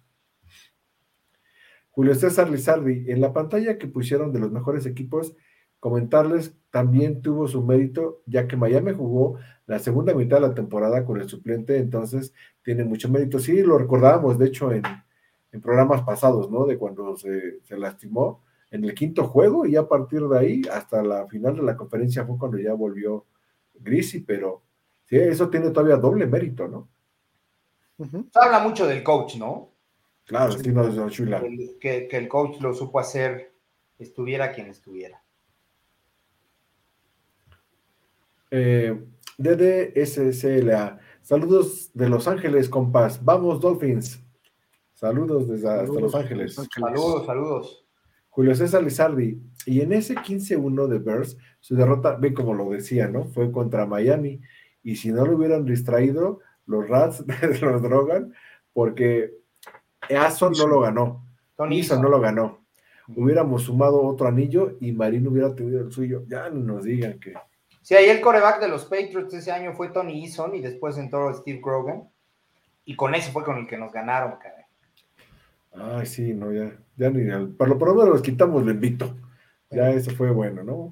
Jorge Humberto, receptores Hill, Warren Chosen, Wilson Barrios en su cama, alas cerradas, Smitey Croft y el de Denver Cooks, Monster Wilson y el novato, y, los ponen por encima de los Jets y de los Bills. Pues aunque no nos pongan por encima, hasta el final es donde se va a ver lo bueno, ¿no? Eric Sauer, ¿no? El Saubert, el de, el de Denver. Pues ahí como lo pone Jorge Humberto en el papel, eh, sí estamos arriba de toda la división, de toda la división. Luz Elena, Miami Heat en finales, puede ser campeón. Panthers en finales, puede ser campeón. Delfines esperando el inicio del campeonato, seguramente campeón. Luz Elena es la máxima vidente de todo el gurú del mundo mundial. Venga, Luz. Ojalá que sí. Jorge Humberto, claro, y siempre al contrario, más, más deliberado en todo si Tua llega sano. Que si se conjunta todo ese trabuco de jugadores, pues también le das más fuerza a, Tua en el sentido del respaldo de la vida. ya no le pones en sus hombros toda la carga del juego, ¿no? Ya te olvidas de que él va a tener que pasar sí o sí, sino con ese juego terrestre le vas a ayudar a que también en todas las jugadas no tenga que andar corriendo, ¿no? Después dice Chio Coach Empresarial. Saludos, Dolphins. Gracias por el siempre buen programa. Muchas gracias, Chio. Saludos. Jorge Humberto, lo de la defensiva en Morning Football hablan de nuevos movimientos de Fangio, según Jackson McCourty. Están y están practicando nuevas formaciones y que es posible que se vuelva a utilizar el cover, el cover zero. Mm, no creo, ¿eh? creo que el cover zero lo van a ocupar. Sí, lo ocupan, pero mm, no sé, no. Yo no lo veo a Fangio usando ese, ese cover. ¿Tú sí, Polo? Pues en situaciones especiales. Mira, pero muy la, especiales. ¿no? la diferencia entre cover 0 y cover 1, eh, según eh, eh, el librito, ¿ok? Cover 0 es personal, pero es una cobertura que implica carga, ¿ok? Implica disparos. Uh -huh. Cover 1 es personal, pero no hay disparos, ¿ok? linebackers cubren el backfield, eh, los corners cubren a los, abiertos y algún, el strong safety por, lo general cubre al slot. ¿Ok? Entonces eh, eh, ahí todo está, todo está este, perfectamente encajado, ¿no? El cover cero implica carga. ¿Por qué lo mencionan ahí en, en Good Morning Football? Pues bueno, hay que recordarnos que, que es disruptivo. ya todo el mundo sabe cómo juega y pues bueno, si va a implementar algo diferente, pues podría sorprender ahí un poquito. Pero bueno, no creo, igual, igual que tú, Fer, no creo que lo, que lo implemente, por lo menos no, no en, mayor medida. Sí habrá a lo mejor eso, o alguna ocasión en que lo, en que lo obedezca, pero eh, juega, por ejemplo, ya lo he mencionado en todas ocasiones, coberturas híbridas. En alguna parte del campo juega cover 2 y en otra parte del campo juega cover 3 y luego con los linebackers juega cover 1. Es, de verdad es complejo, ¿eh? ya en su momento lo, lo, lo, lo, veremos. Yo creo que nos daremos a, la tarea para el siguiente programa, Dolphins, de buscarles las estadísticas de cómo está Fangio contra Allen, contra Rogers y contra Matt Jones, ¿no? que son nuestros rivales de conferencia, y hacer ese pequeño ejercicio, ¿no? De los números que se tienen con, obvio, eran otros equipos, pero a lo que voy es que Fangio ya, ya tiene algún acercamiento, algún partido contra ellos, ¿no? Pero ahora con el roster de Miami, ver las herramientas que se tienen. Es la diferencia. Eh, eh, eh, sí te pueden ayudar para darte una idea, pero el material humano es el que, el que Exacto. te ayuda a saber qué sistema, qué sistema debes manejar, ¿no? Este, y, y, a lo mejor el material humano que tiene ahorita Big Fangio, yo me atrevería a decir que es de lo mejor que pudiera haber entrenado en su carrera, ¿eh? O sea, sí. tiene, tiene leads en todas las posiciones tiene leads en la frontal, tiene, creo que el único que medio adolece un poquito son los linebackers, pero eh, tiene leads en los strong safeties, en los cornerbacks, en, en, este, en la frontal. Hace rato mencionábamos eh, simplemente a tres, o sea, tiene 13 leads en la línea frontal. Casi ningún equipo los tiene, creo que solo Filadelfia. Sí, eso es, es muy cierto, Polo. Uh -huh. Entonces, ya con eso, pues vamos a, a ver que esa defensa de Miami, yo sí me auguro que esté en el top 3, ¿eh? Ahí pegado con San Francisco y tal vez con la de Filadelfia. Pero de la americana sí siendo la más fuerte. Sí. sí. Jesús Gallardo Rubén Cuadrilla de la Rosa. La verdad, como los deportes NBA, como el béisbol, ya han sido campeones en sus deportes. En Miami se refiere. Exacto, así todos los equipos de Miami. Jorge Humberto, y la utilización de los linebackers para cobertura de pase corto y en tercera y segunda oportunidad con disparos, así como disparos disfrazados para pases pantalla. ¿Qué piensas, Polo? Es complementando el, el comentario anterior del cover cero, ¿no? Ajá, del cover cero. Espérame. Utilización de los linebackers para cobertura de pase corto y en tercera y segunda oportunidad con disparos, así como disparos disfrazados para pases pantalla. Ah, claro. Sí, bueno, lo, los disparos en los pases pantalla es el antídoto eh, eh, ¿A qué me refiero? Cuando un equipo detecta o un coordinador ofensivo detecta que le están disparando mucho, manda pases pantalla. Es el antídoto contra los disparos, precisamente toda la carga y te va claro. a quedar solito, solito el, el, el, el corredor, ¿no? Eh, yo creo que en este caso Big Fangio es un poquito, no es tan ortodoxo, o sea, él, él realmente juega a la sorpresa y esconde mucho las, las coberturas, ¿no? Entonces, No creo que vayamos a ver muchos disparos, ¿ok? Ya, ya lo hemos mencionado en otras ocasiones. Y sí vamos a ver a linebackers que estén interactuando y, sobre todo haciéndolo de manera más efectiva. Hay algo que creo que va a usar y me voy a aventar este, pues una mini predicción.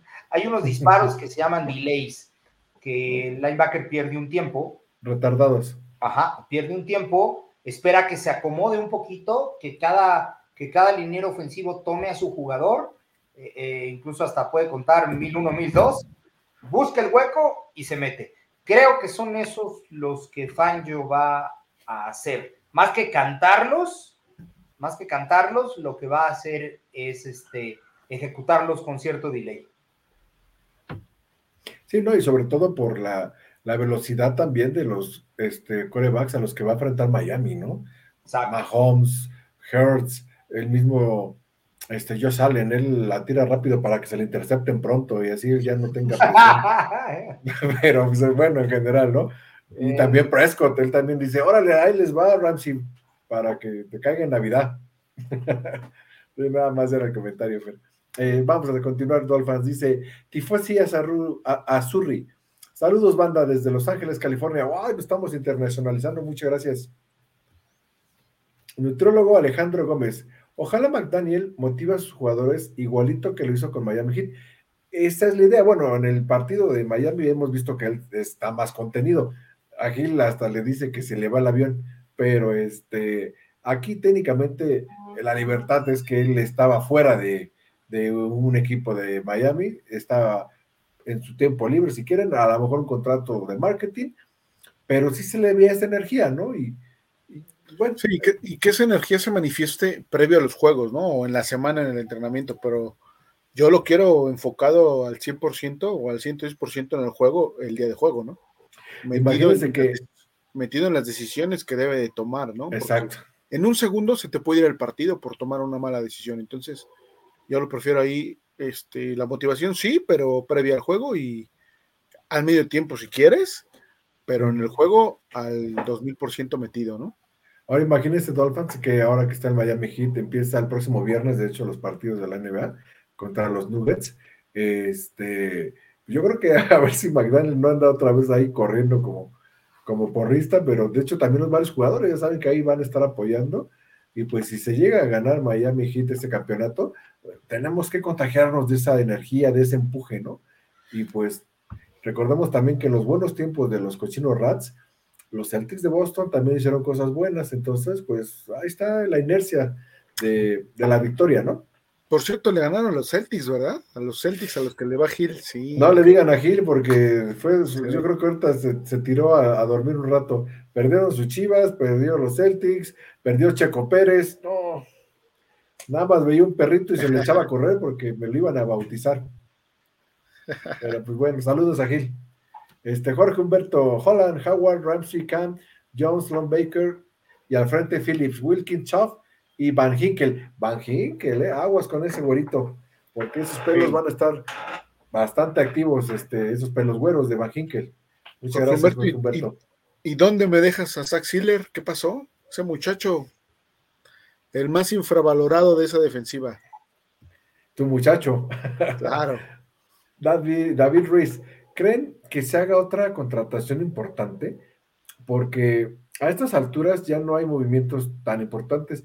Pues todo es posible, ¿no? Realmente lo importante es a partir del primero de junio era esa liberación de los 13.5 millones de dólares y ya con eso opciona ver qué se puede traer para complementar este roster tan potente o como bien comentábamos hace rato, guárdalo en el cochinito porque también si esperemos que Miami tenga esa integración como equipo y lleguemos a ese juego importante, recuerden que también tú vas a necesitar un dinerito. Y pues a ver, ya nos vamos a tener que hacer una tanda porque mucho dinero hay que pagarle a varios jugadores porque no nos vaya a pasar lo que a los Rams, ¿no? Soy campeón y luego pues, me desintegro, ¿no? Pero muy bien, David, buena pregunta. Este, Refugio García, a ver, aquí donde está diciendo nuevamente el slide Calvin Harris, este, de Denver, Jax Harold, Love the Song, que ama una canción de Rihanna, ¿no? No, no, no, ese es el playlist de, ah, de las canciones de Holland, ¿no? Ese slide de Calvin Harris Jack Harlow Love Song, Love Song de Rihanna, You Rock My World de Michael Jackson. Ese es el playlist. Ah, de lo que puso hoy este Holland. Es correcto. Y ni una de reggaetón, ¿eh? este muchacho sí sabe de la música Así déjalo, así está bien. Alejandro Contreras Flores. Buenas noches, Dolphins. Los sigo desde el año pasado y son muy buenos analistas. Pregunta, ¿cuándo se nos va a hacer la explicación del esquema defensivo de Fangio por parte de Polo? Saludos de Saltillo, Coahuila. Muchas gracias, Alejandro. Saludos, Alejandro. Este, sí lo vamos a tener, eso ya es un este algo prometido, obviamente. Estamos esperando, ah, mira, ya regresó Polo, Que, se acerquen más los juegos, que que se vea un poquito más de, del trabajo defensivo para no, este, pues no caer en contradicciones y que digan, ah, no es cierto, Polo dijo esto y está haciendo el otro, ¿no? Vamos a esperarnos un poquito, sí, sí, digo, también. no, no, nos quieren poner un 4. Mira, e, es más, es un poco más sencillo de lo que parece. Tiene toda la razón Fer, necesitamos esperar a ver cómo lo implementa para que ya lo podamos hacer juego a juego. Hay muchas páginas que eh, obviamente están en inglés, desmenuzan eh, eh, muchos, muchos de los juegos. Pero él juega un sistema 34, este, del cual en lo personal yo lo he, lo he llevado varios años, lo, lo, lo, ejecuté muchos años. De hecho, Gil ya tiene todo el playbook de eso, ya se lo compartí en algún momento. Este, el, sistema 34 está diagramado a la perfección. ya en su momento veremos cómo lo plasmamos aquí pero trae todos los diagramas de cómo lo juega Fanjo. Ahora nada más habría que ver cómo lo adapta en los juegos. ¿Ok? Entonces, en su momento manejaremos el esquema. Es eh, eh, lo que tenemos aquí de información es el 70% más apegado a lo que tiene Big Fanjo, ¿no? Obviamente tienen cosas y desarrollan eh, esquemas muy complejos, del cual, repito, tenemos como un 70, 75 de eso que ya maneja bajo las bases de la defensiva 34. Pero ya en su momento la, desmenuzaremos, este, me imagino que a lo mejor hasta un programa haremos de eso, pero la desmenuzaremos chulo de bonito. Así es, Alejandro. Ya este, saludos a Saltillo y pronto tendrán a detalle esa explicación del, del coach Polo. Jorge Humberto, se espera una gran defensa con profundidad. Y la ofensiva, aquí hablamos de que las alas cerradas son nuestro talón de Aquiles pero en Estados Unidos hablan de dos alas cerradas contratadas como grandes bloqueadores. Me imagino que sigue más adelante. Es que en YouTube siempre pasa, te corta muy poco los caracteres para el comentario, pero no sé si en el otro lo complemente, Fer. Lo estoy buscando. Está hablando de, obviamente, de Durhan Smitey y de Tyler. Grandes bloqueadores al estilo de lo que necesita McDani. sí. Tyler, Tyler Cock, ¿no? ¿Es el otro? No, ya viene otro de Jorge, pero no, no, no es el complemento de ese. Entonces, a lo mejor se le, se le, cortó, tal vez una vez a grandes bloqueadores, ¿no? Sí, debe ser. Eh, César Thomason. Hollis Pandilla, buenas noches y saludos a los Dolphins. Saludos, César.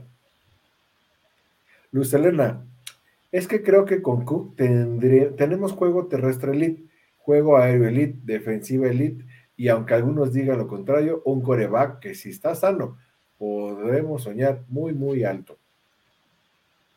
totalmente de acuerdo, te dimensiona todo. Eh, después David Ruiz, la región de Miami ya se está haciendo fuerte en todos los deportes. Ojalá este año sea el bueno para los Dolphins. El hit se lo lleva en seis. ¿Qué opinan ustedes? Yo creo que se lo lleva en cinco, ¿eh? Pero, ah. pues, ay, todavía le bajo uno, ¿no? Pero pues más bien ojalá y no sea que los Nuggets se pongan bravos, pero ahorita el que tiene pues el ritmo, la inercia, pues es el Miami, ¿no? Sí, sí, de acuerdo. Denver viene de descansar bastante, entonces yo no lo veo tan sencillo, aunque sí está sin jugar Denver, pero yo lo veo en 7, ¿eh? Vamos a ver. Sí, todo sea por la taquilla, digo, por el juego tan reñido. Exacto, exacto. César Thomason, Relájate, Fer. Y Polo siempre sus comentarios precisos. ¿Ahora qué hizo Fer? ¿Ahora qué dije? ¿Ahora qué? Estoy relajado. Llegamos acelerados, sí, un poquito, pero. Aquí estamos bien. Todo bien, César. Eh, Jorge Humberto, ah, era este el complemento, Fer. Mira, bloqueadores al estilo de lo que necesita McDani. Ojalá que así sea. Y Smitey dicen que será el T, el Tyrell receptor y que va a hacer diferencia para las ofensivas terrestres y pases pantalla. Ok, ok. Sí, pues esa es la idea, ¿no? esa es la idea. Eh, César Thomason, Fer, recuerda que no puedes hablar bien de Tua. Lo haces y el Tampa Hill te quita el programa. es que todos somos Dolphins. Nada más que algunos sabemos que nuestro corazoncito por ahí apoya a Tua, pero todos apoyamos a nuestro mariscal. Olvídense del nombre, es nuestro mariscal y es un equipo en conjunto y todos somos Dolphins. No, César, ya sabes que yo hablo bien o mal dependiendo de la situación. O sea, si hay que criticarlo, hay que criticarlo. Y cuando ha habido que resaltar algo bueno, pues lo hemos hecho, ¿no? Hemos tratado de hacerlo. Como caballero Fer, felicitó a las Chivas porque le ganó a la América, pero ahorita re bien que los troleó también, ¿no? ¿Qué te digo? Un, un, caballero Fer. César Thomason, Fer, tú amas a Tua. ¿Qué pasó? Pero no dijiste nada malo de Tua, ¿no? Ahí, bueno, ahí puso que en pasado, ¿no? Que yo lo amaba. Este, Tú amabas a Tua, ¿qué pasó? No, no, no sé cuál haya sido mi comentario. Algo le pude haber criticado, pues probablemente sí, pero, pero no, creo que no he dicho nada del buen Tua hoy. Mm. Ay, sí lo apoyo y espero que le vaya muy bien. Y, y sí, si está sano los 17 juegos, nos va a ir mejor, eso todos lo sabemos. Y quién no decir como la del 72 cuando se fue Greasy, pues ahí estaba en este caso el otro, este, el, ¿cómo se llama? Errol, ¿no? Y ahora pues también Moral. Moral, Air Moral, exacto. Y ahora pues el White también que se ponga las pilas y hasta mismo Thompson, ¿no? ¿Qué tal si Thompson dice, ahora sí yo voy de nuevo? Sí, por, por cierto, ahorita que estás hablando de los quarterbacks suplentes, este, no sé si vieron las imágenes de, de Baker Mayfield con Tampa hoy en sus OTAs. Híjole, te, lloraban los ojos de lo que estaban lanzando ahí en Tampa los corebacks. ¿eh? ¿Unas pedradas? No, no, no, o sea. Eran, unos pases, eran unos pases en la zona de gol que no iban más allá de 15, 20 yardas. Estaba tirando una verdadera gaviota moribunda, o sea, horribles, espantosos. O sea, Gaviotas, los, los voló, este, no, no, no, sí. Yo creo que iba crudo, no sé, estaba horrible, de verdad. Sí, no. Peor que, no, no sé. A lo mejor iba a las chivas y pues ya andaba donde lo. El Refugio García, los cinco mejores equipos que están teniendo off-season es Washington, Miami, Dallas. Ah, sí, esa estadística sí la vi también. En primer lugar decían que es Washington, también de hecho es una estadística de ESPN. Washington, Miami, Dallas, Eagles y Green Bay por Bill Barnells. Sí, aquí engloba lo que es este eh, el trabajo de, contrataciones, ¿no? Y cómo se estructura el equipo en general. Entonces sí destacan mucho a Washington, a Miami y a los Cowboys. Muchas gracias, Refugio. Después, Jorge Humberto, ¿cómo vieron la lista de Patrick Mahomes sobre los cinco corebacks de todos los tiempos? Brady, Peyton Manning, Joe Montana, Rogers, Elway y Dan Marino. E, esa, el jueves pasado, no recuerdo, fue que la, por ahí la pusimos. Sí, exacto, la comentamos el jueves pasado y este pues coincidimos en, la mayoría, ¿no? Creo que nadie dejó fuera a alguien interesante. Yo sí puse a Rogers un poquito más atrás, ¿no? Yo haría lo mismo, ¿eh? Sí está muy sensata la lista. Creo que Elway, Dan Marino, Joe Montana están en el lugar que merecen.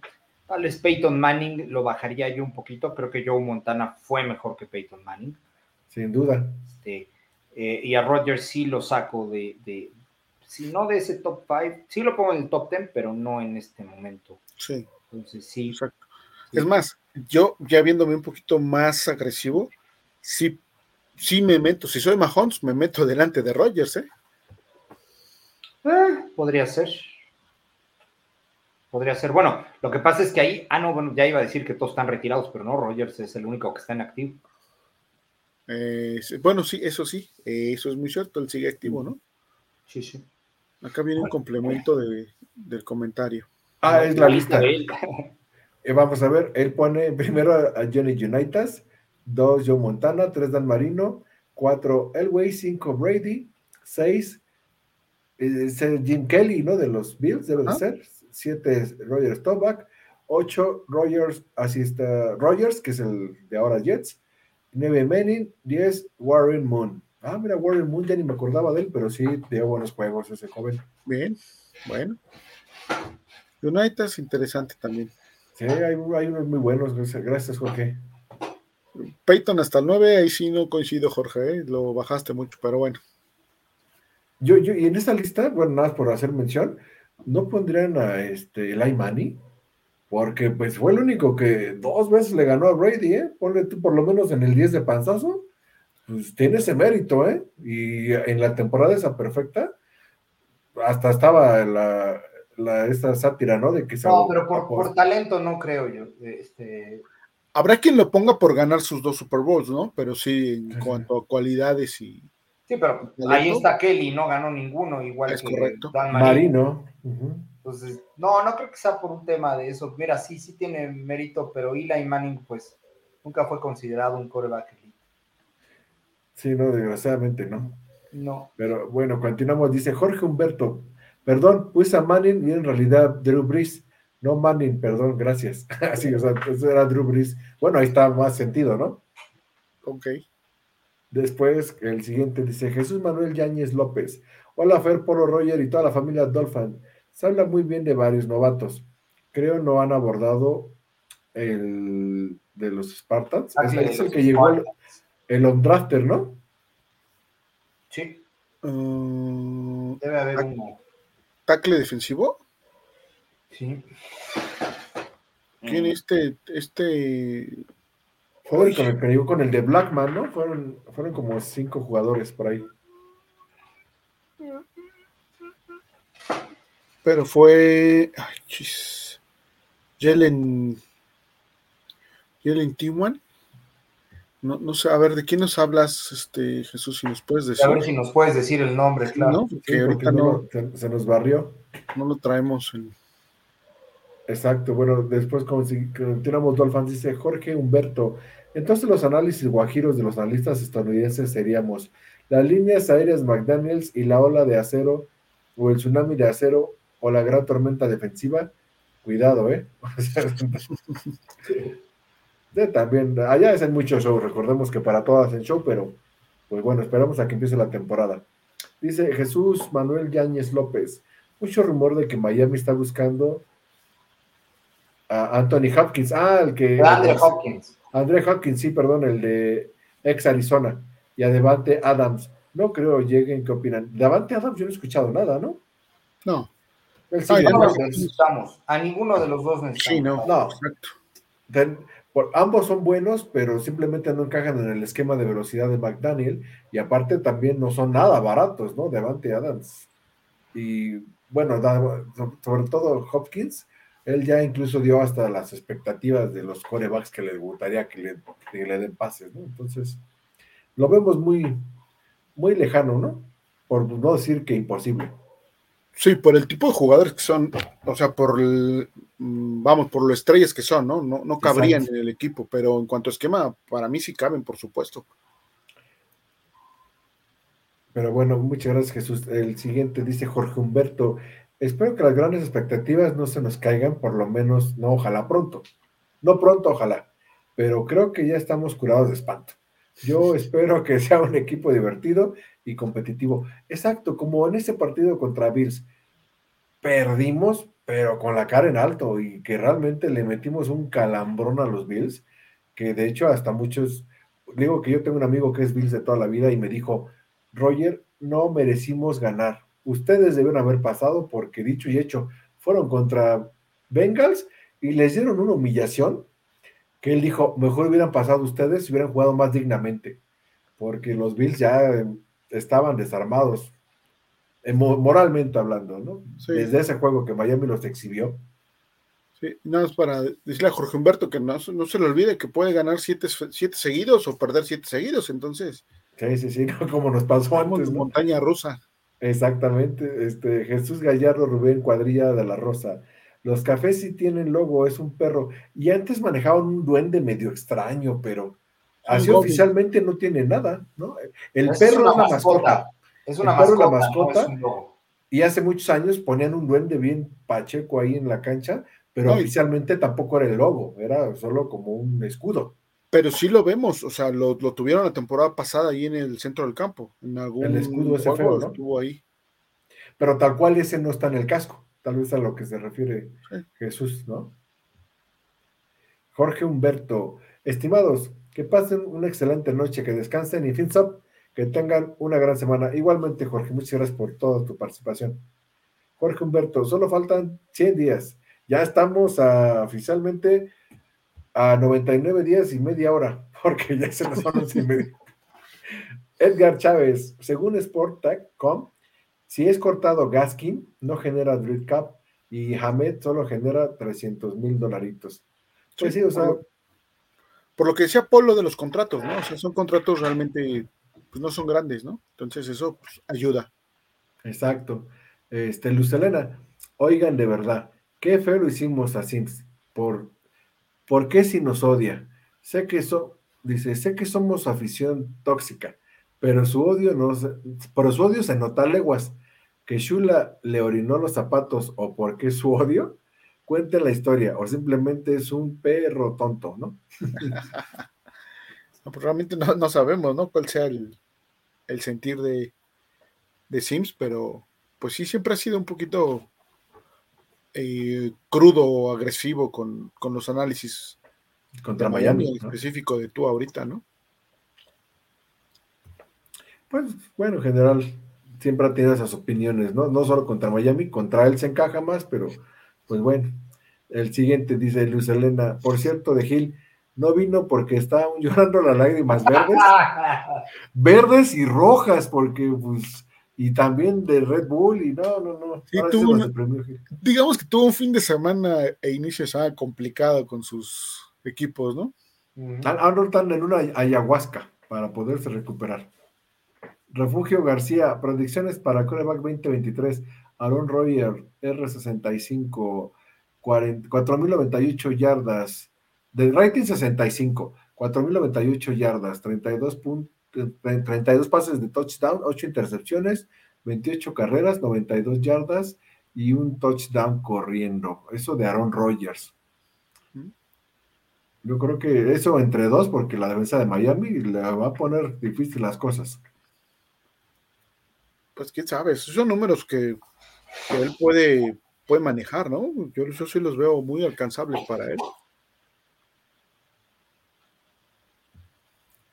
Eh, Javier Rolca, hola a todos. No creo que el partido contra Bill se hubiera cambiado mucho si Totago Bailoa pues hubiera entrado, faltó ritmo de juego. No, yo creo que sí hubiera cambiado, Javi. Sí, Sobre todo, ¿sabes por qué? Porque no solamente por el por, por, por Tua, el equipo contrario hubiera eh, adaptado un esquema diferente. No es lo mismo defenderte contra Skylar Thompson que contra Tuatago Bailoa, independientemente de que haya mucha o poca capacidad.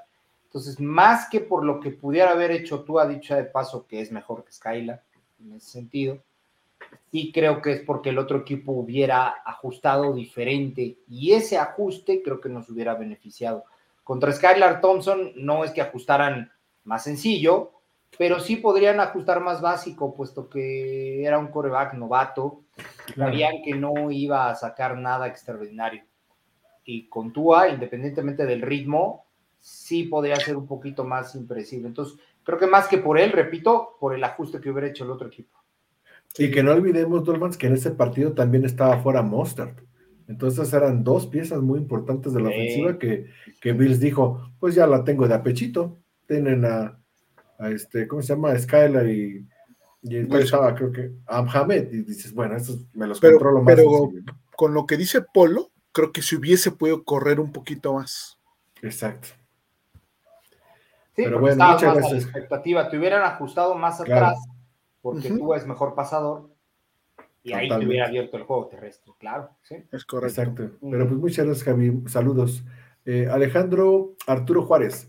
El hubiera no existe. Aquí lo importante es que la línea ofensiva proteja y sea consciente que en cualquier momento lo pueden lesionar y aparte Tua no arriesgar su salud reteniendo el balón. Exacto lo que decíamos, ¿no? Tua que ya desarrolló el músculo, ahora que desarrolle esa inteligencia mental, la agilidad que diga, pierdo una jugada, pero no pierdo la temporada, ¿no?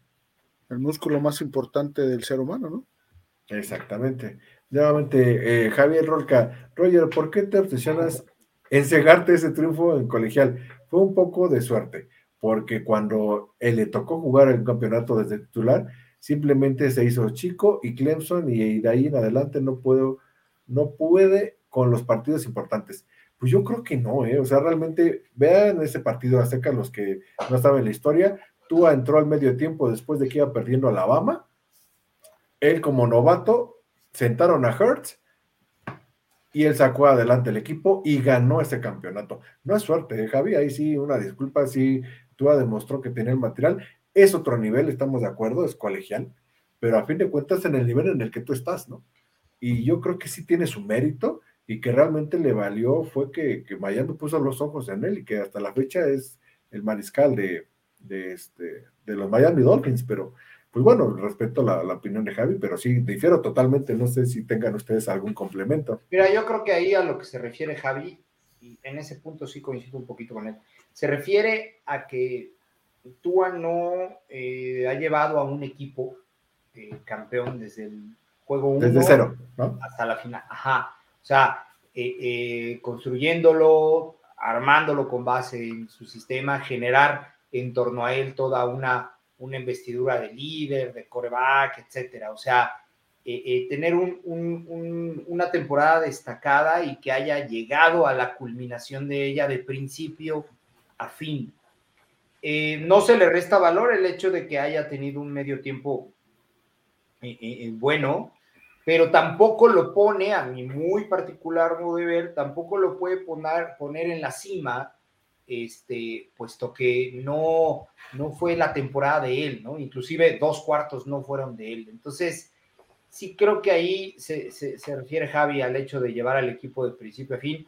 Y si eso lo traduces en las temporadas que ha tenido en NFL, en las tres que ha tenido, la historia se repite no ha podido llevar a un equipo de principio a fin por las, por las lesiones, ¿no? Entonces, eh, él, él, tiene que, que, Tua tiene que callar todas las bocas con esta temporada. Si se repite la historia, ahí se quedó la cosa, ¿eh? Yo creo que ya no más. Sí, en ese sentido sí entiendo, Polo, y también sobre todo en, en el sentido de que Clemson hizo un trabuco de equipo y pues tú estabas la ofensiva, pero no la defensiva, ¿no? También no me lo crucifiquen, ¿no? Pues Clemson aplastó a Alabama.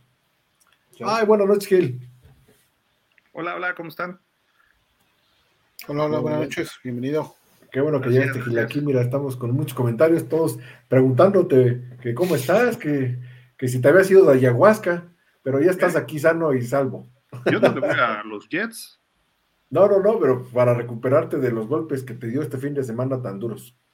No, el Bayern München fue campeón. uno de tres. A uno de cuatro, de porque Checo también se fue para abajo. Los, los chivas, las chivas, ¿no? Los Celtics ayer dieron pena, pero, pero quedó Miami, que es mi segundo equipo, entonces no tengo problema. Si fueron sentimientos encontrados, ¿no? Dice que gane el que sea. Mira, el año pasado Boston dejó a Miami, Miami dejó a Boston, y este año Boston dejó a Miami, entonces ahí van uno a uno. Tablas, van tablas. Ojalá y gane Miami la, las finales, eso está difícil, pero creo que pueden. Pero bueno, en fin, es otro deporte. Este, bueno, si gustan, continuamos. Este, bienvenido, Gil. Aquí tenemos que dice Refugio García. Las predicciones para de qué, ah, de tú, aquí al final dice, ¿no? Pues 66% de completos, 3.968 yardas, 27 pases de touchdown, 12 intercepciones, 40 carreras, 124 yardas eh, corridas y una de touchdown. Son las predicciones de las estadísticas de Tua que nos comparte Refugio. No, pero 40 carreos. Yo creo que es más bien 40 suicidios. Yo creo que con 5, ¿no? ¿Para qué lo arriesgamos más? Pero bueno, sí son un poquito alto 40, ¿no? Yo creo es que, que, corre más por necesidad que por sistema. Sí, por salvar Pero 40 carreos en 17 juegos y jugar a todos no está tan mal. No. Serían 40 Como dos y cachito por juego. Tres casi, ¿no? Sí. Mira, ya hubo un programa pasado donde mencionamos que, al menos yo creo que hay una alta probabilidad de que una de las modificaciones que haga McDaniel en el sistema es que empiece a hacer rolar todavía más a, a, a ¿no? Sea con un bootleg o con un rollout, cualquiera de los dos. y si lo pone a rolar, la primera opción en un pase rolado es correr. Esa es la primera opción. Entonces, este, si ese es el caso, pues a lo mejor sí se den esos 40 carreros. Y, sabes qué, eh, con Ashane o Ashane, ni, va, a tener un escape siempre ahí a la mano.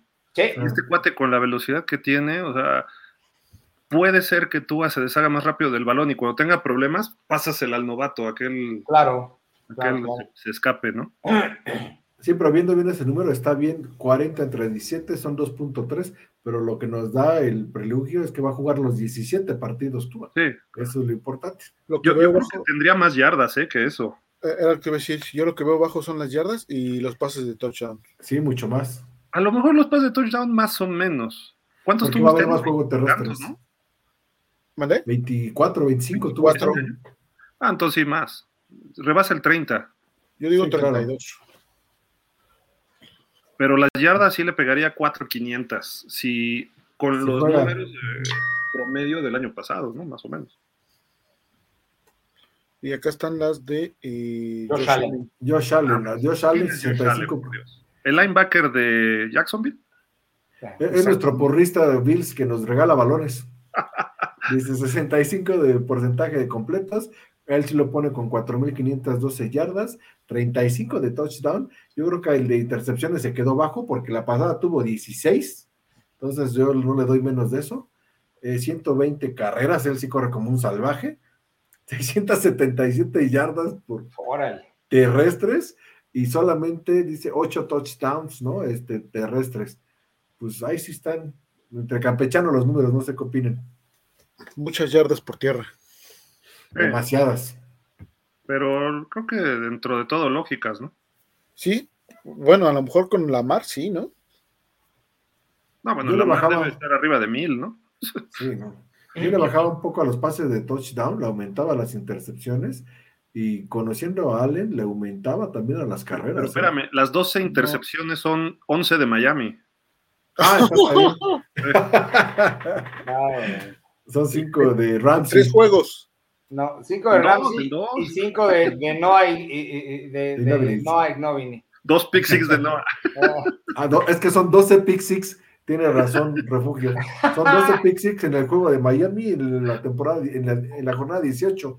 Es lo que no nos aclaró. Muchas gracias, refugio. Eh, Jürgen Max dice: Taylor Lewan. Ahí está la respuesta de lo que preguntabas hace rato, Roger. Es agente libre. Ah, exacto, que es ese agente libre de los Titans, ¿no? Dice, ah, caray, pero aquí está el tache, dice, por fallar un examen físico. Se tronó en, en el 2020 el ligamento anterior cruzado, y en el 2022 tuvo una lesión en la misma rodilla en la semana 2 contra Buffalo. Lo pusieron en la lista, lo, pusieron en ir perdiéndose toda la, la, lista de lesionados, ¿no? Perdiéndose todo el año. Se ha perdido 30 juegos en los últimos tres años. Yo personalmente tengo mis dudas y en la misma posición de Amster. No, no nos vaya a pasar como Eric Fisher, que se lesionó en práctica y nunca jugó, Yaliu también consideró el retiro, o el mismo Garópolo, ¿no? Que hoy fue el bomberazo del día, de que pues tampoco pasó su examen físico.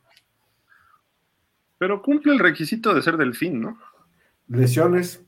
Mira, es de Michigan, va a estar contento Stephen Ross. Se lesiona mucho, va a estar contento Greer. Y, no está de más traer a alguien de experiencia, ¿no? También, creo yo. O sea, si Armstead se lesiona, puede entrar él, o puede ser tackle derecho. A lo mejor te dura cinco o seis juegos, le pagas tres pesos y tienes un All Pro que de repente puede jugar bien. E, es el caso de Armstead. No sé quiénes del año pasado todos, ay, rompimos la agencia libre con Armstead. Yo creo que está sobrepagado Teron Armstead.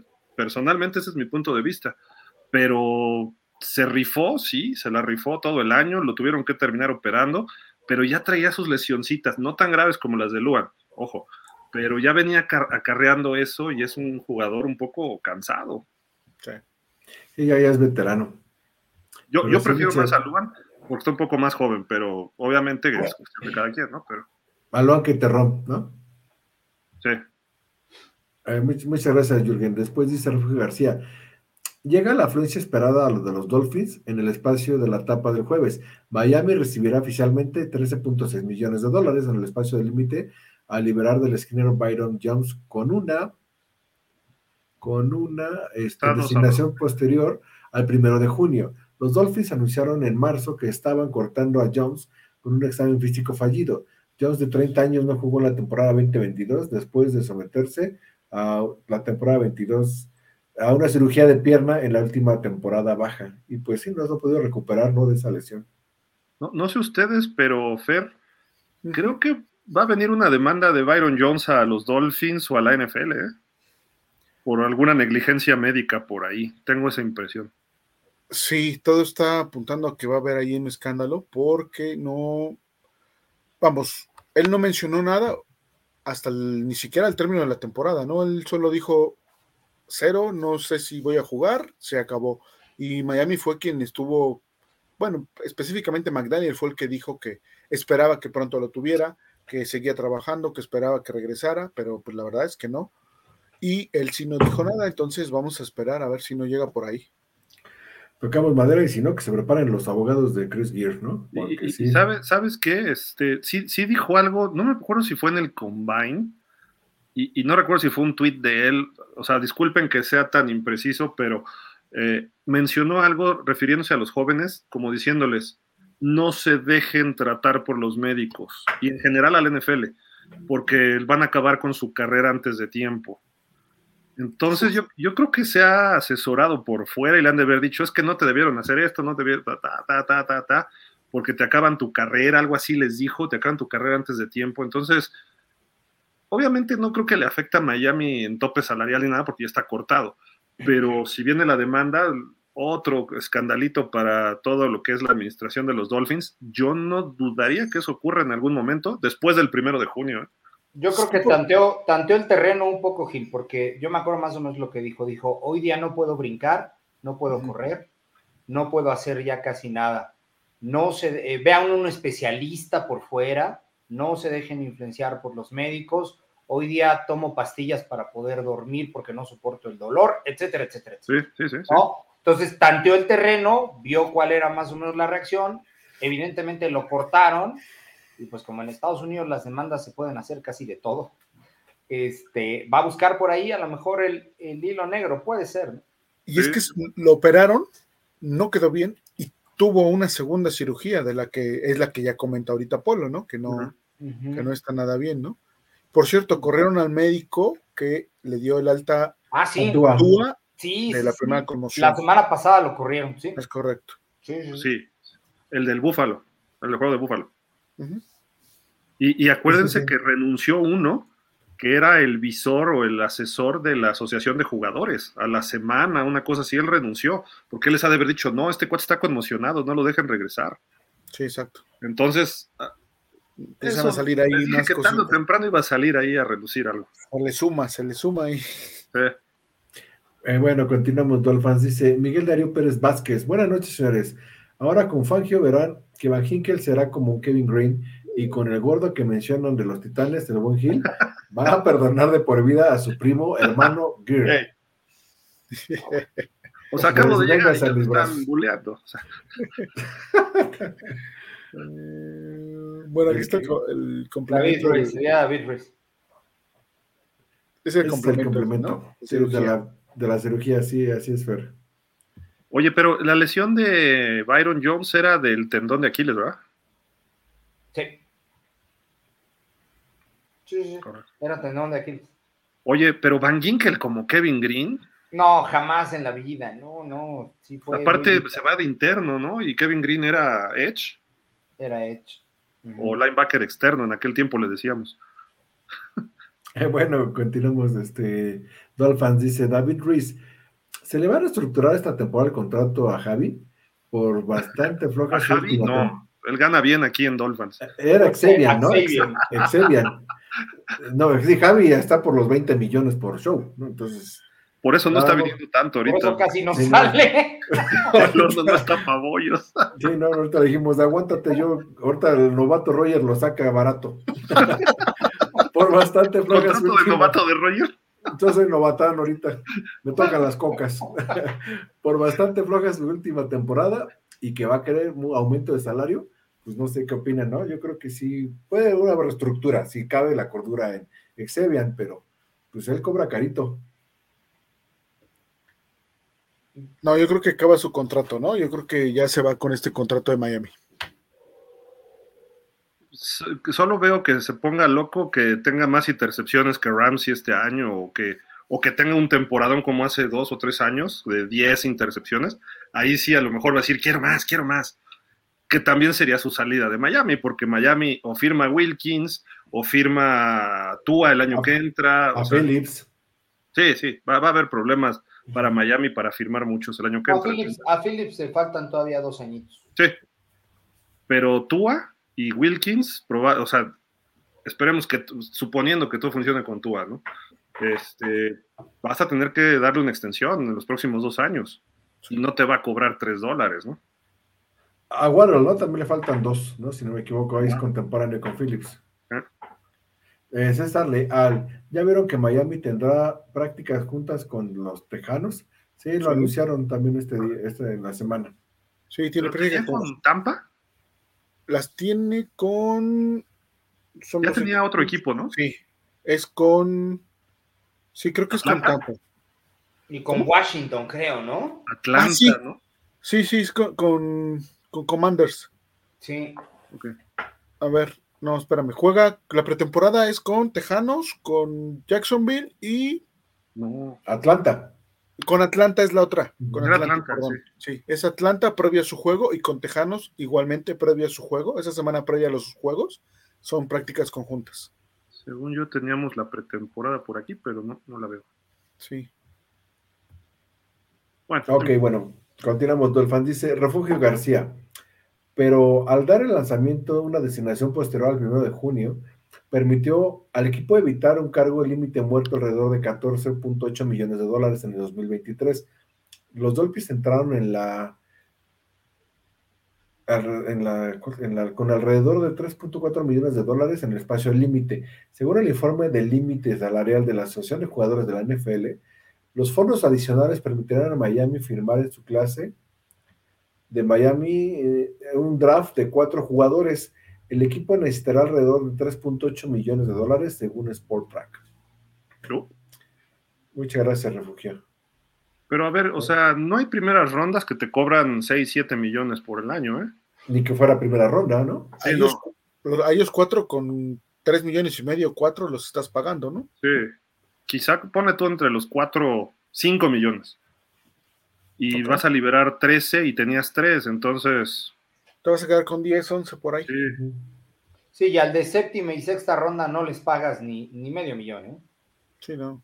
Te cargas en el de segunda y tercera, pero nada. Ahí sí gana más hasta Roger. Sí, ahí, me voy con el este con, el misterio séptima ronda. séptima ronda. Sí, porque también llegué en el. Y hay que ver si te firmamos tu quinto año, Roger. No, tengo que echarle ganas. Tengo, que aguantar los ramalazos. Jesús, eh, Jesús Manuel Yáñez López, este el Trey Brandon Phillips, de cuánto dice 6.3 pies, 343 libras, que son como unos 150 kilos es el, USA. Es el tackle defensivo que nos mencionó previamente, ¿no? Que había traído Miami. ¿Está, en Miami este cuate? Sí, de undrafted, creo. Ah, Sí. Ok, muchas gracias, Jesús. Después dice, al parecer es samoano. Que se ah, cuide Wilkins. Ay, sí, no sé. Dice, es morenazo. Después dice David Ruiz, a tú le gustan esos escenarios. Respecto al partido contra Bills, lo hizo en colegial. Se le hubiera dado bien, pero hubiera no existe, lamentablemente. Pues sí. Ya este año tiene que demostrar esos dos partidos contra Bills, que gane de perdis uno, ¿no? Pero no hay forma que pierda. El año pasado ganó uno. Sí, exacto, pero en, el siguiente, o sea, en este año que repite igual. Oye, el segundo dio un partidazo, Tua, tuvo un error, pero no fue grave. Eh, y pues, en el frío. iba, arriba en el cuarto cuarto Miami por un touchdown, ¿no? Y por un jugadón de Jalen Phillips divino. Le hizo ahí a, George Allen. Sí, ahí los Bills la, sacaron con pura maña, pero pues bueno, ya. ya yo, yo, creo que si hubiera estado en playoff Tua, sí sacábamos el juego, ¿eh? Según Javi, no. Dice Javi que no. Ah, pues no, tampoco, o sea. Skylar completó 15 de 50, una cosa así, o sea. Tuvo un juego. le puso corazón, pero se quedó corto de talento, ¿no? Sí, Es lo la chamaquearon. Y faltaba Monster también. pues, bueno, Luz Helena. Ah, mira, siempre aquí hasta le chillaban las orejas a Gil. Gil, no puede estar triste. Pueden perder los Celtics y sus chivas. Puede irle mal al Checo. Checo. Pero esta temporada los poderosos delfines serán campeones. Nuestra Gil lo sabe. No, no lo sé. Te soy sincero, no lo sé. Me, me doy por bien servido que lleguen a la final de conferencia como mis Super Celtics o como el América. Para los que se burlen de las Chivas, el América se quedó en semifinales. Entonces, este, más o menos algo así pudiera Mejor, tener mejor como el Hit, mejor como el Hit que va a pelear el campeonato. el Super Bowl. Exacto, el Super Bowl. El Hit y las Panteras, ¿no? También las panteras. Lo, lo bueno es que si nos va mal, podemos bolear siempre a los Marlins, entonces no pasa nada. y también ahí están los bucaneros y están los este, Sí. Jaguars, ¿no? David Ruiz dice: A 100 días de que inicie la temporada, ¿qué le vende mejoría a Miami esta temporada? Con las adquisiciones y el nuevo staff defensivo. Empezando por Fangio, ¿no? Pues ya, ya te Fangio, con- Fangio y Ramsey, ¿no? ya te contestaste la pregunta ahí. David Long. Y el coach de los Chargers que nos trajimos, yo insisto que ese fue una joyita. Renaldo Hill jugó en los Dolphins, ¿eh? ¿Alguna vez? Como corner o safety, no sé qué era, pero. Sí, sí, sí. este, y, y a la ofensiva, ¿qué, qué, tra- qué trajimos? Nada, Pues, un bien, ¿no? pésimo coach de línea ofensiva. Ah, sí. Pero trajimos dos gordos regulares, ¿no? Isaiah Wynn y el otro que viene de Seattle. O. Cuigui o Cuigui ese. Sí. No trajimos cantidad, Cedric, Cedric o Cuigui. O- no trajimos, no trajimos calidad, trajimos cantidad. Pues Bueno, de- de ahí saldrá alguno, ¿no? Sí. A la ofensiva está Choxen, vamos a darle el beneficio de la duda. Y aunque Berrios se supone que es de equipos especiales, lo vamos a tener que ver como receptor, porque ya con la nueva regla no va a haber muchos regresos de patadas. y- y Berrios es un buen slot. Sí. No, ¿eh? No con U. Ahora Refugio García dice: Ellos salen jugando, dice, de CB entrando en esas repeticiones de. Ah, Ahí, sí. ahí sí no entiendo. Es que estuvo en la práctica de hoy, estuvo como corner en unas, en ¿Ya unas jugadas. Y pues obviamente pues, fue ya en recreativo porque sí, se lo comieron sabroso y le estuvieron ahí buleando. Ah, yo como no lo vi para reírme, pero bueno, hay que buscarlos. Refugio García dice, estas son las extensiones, estas son las de quién es Max J. ¿Quién es Max J? ¿Eh? La proyección de qué jugadores. de Debe Max ser Mac. Jones, ¿no? De Pats. Ah, debe ser Mac Jones. Ah, sí, todos los de la división, ya, ya, ya dijo. Ok, aquí dice que son 67 de porcentaje de completos, pues lo pone casi a la par de yardas que tú, ¿ah? 3.394, 25 pases de touchdown que se me hacen muchos, 9 intercepciones que se me hacen pocas, 51 carreras, 136 yardas corriendo y uno, un touchdown por carrera. Sí, es de hacer Matt Jones, ¿no? Oye, pudiera caer de Andre Hopkins en los Pats, ¿eh? Es un algo muy latente. Y tienen a Julius. Schuster, por ahí sigue nuestro Devante Parker y llegó nuestro. Ese sí lloro más que la derrota de las Chivas, lloro más la salida de Gesicki. Que, que hayan perdido las Chivas y Boston juntos. Iban 2-0 las Chivas. No, Teníamos a que- necesitamos preparar a Gil porque ahora que vea Había a que ganar en casa, Celtics. Que vea a Gesicki vestido de patriota, sí le va a dar un váguido a Gil. Sí, sí, no. Oye, pero ¿sabes qué? Este Gesicki todavía en su perfil de Twitter está con el uniforme de los Dolphins. Eso es todo. Sí, él no se quería ir, él no se quería ir. Regresa el ¿sabes año que entra, hombre. Lo peor de todo es que yo, yo sí creo que nos va a hacer un juegazo. ¿eh? Ah, sí, seguro. Y Belichick lo va, lo va a usar por el, por el simple placer de. Y este, y, y sí nos va a dar un juegazo. Gil ha dicho en broma que nos va a anotar tres veces, pero yo creo que sí nos va a anotar tres veces. No lo digo en broma, Polo. ¡Ah, pues mira! No lo digo en broma. No, o sea, ¿qué hace sí. Belichick? Explotar sus alas cerradas. Sí, no, no. Oye, y para que te duela más, Gil, a quien le va a hacer dos anotaciones va a ser a Tyndall. no, no. A tu muchacho. A Baker. O sea, ya dejen del bullying, ¿no? O sea, se, se aprovechan porque perdió Chivas y Celtics. Chivas, Celtics y Checo. Nada con C está No, bueno. pero yo sí, yo sí soy Versta- Verstappen lover. Bueno, de continuamos, Dolphin, dice David Ruiz. La pregunta de miedo: ¿qué va a pasar si vuelven a lesionar a Tua? Uh. ¿Cuál será el plan B? O como dice el refrán, el capitán cae con el barco. Híjole, ahí los dejo porque sí ya me está dando. Solo de leer la pregunta sí da frío, ¿eh? El plan B es Mike White, ¿no? Es el plan B que tiene McDaniel preparado. No hay más, a menos que en su momento contrate a alguien que no esté, este, que no esté jugando, ¿no? Está libre Matt Ryan, está libre Carson Wentz. Ellos, ellos son los corebacks que se van a ir en, en el momento en el que un coreback titular de algún equipo se lastime, ¿no? Folks. ¿no? Mira, eh, eh, ya, ya, ya, ya está la respuesta ahí, mira, fíjate. Vamos a poner el escenario que se lesiona Tua y se va todo el año. Entra Mike White y no da una. Tratan con Skylar y tampoco la hace a lo que se espera. Entonces, a ver, ¿quién- Matt Ryan, ¿quieres venir? Carson Wentz, ¿quieres venir? Y entonces entran como tres, cuatro semanas después de que se lesiona Tua, tardan tres, cuatro semanas y cierran fuerte la temporada porque Miami tiene talento por todos lados. Y yo creo ya que se nos fue la temporada ahí. e- Ese es el problema, ese es el problema. Pero, ojo, los partidos que no estuvo tú el año pasado, todos se perdieron. Entonces, y entramos a playoff. Pudiera darse algo parecido. Pues mira, yo creo que hay una alta dependencia hacia, hacia él. En alguna ocasión leí un artículo que decía que tú ha lastimado mucho al equipo por su no disponibilidad. Y, y esa, y eso es porque ha estado en los escenarios ideales para calificar en mejores condiciones o ganar incluso el de playoffs, pero el no estar ahí lesiona al equipo. Entonces, eh, eh, creo que de alguna manera él tiene que romper con esa situación, sería, sería, sería lo ideal, pero evidentemente McDaniel tiene que estar preparado para todo. Y yo creo que Mike White no es estar preparado para todo. Pues le tienen fe, ¿eh? Pues, Mantuvo ahí dos, tres cosas interesantes con los Jets, ¿no? Pero nada para escribir a casa, como dicen, ¿no? Yo creo que si se lesiona Tua, toco madera, hago changuitos, pero que estuviera Dalvin Cook, pues te da todavía un fortalecimiento, ¿no? No le cargas sincero, todo a Mike White. Entre Mike White y Skylar, yo me veo con Skylar, ¿eh? yo también, De lo que he visto.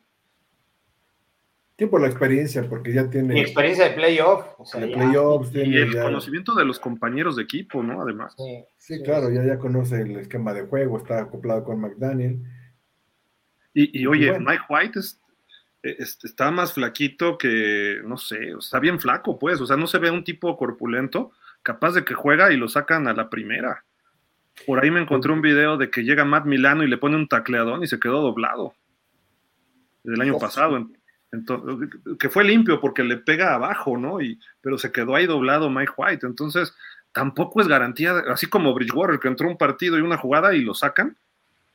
Digo, tampoco se lo deseo a Mike White, ¿no? Pero pudiera ocurrir algo así.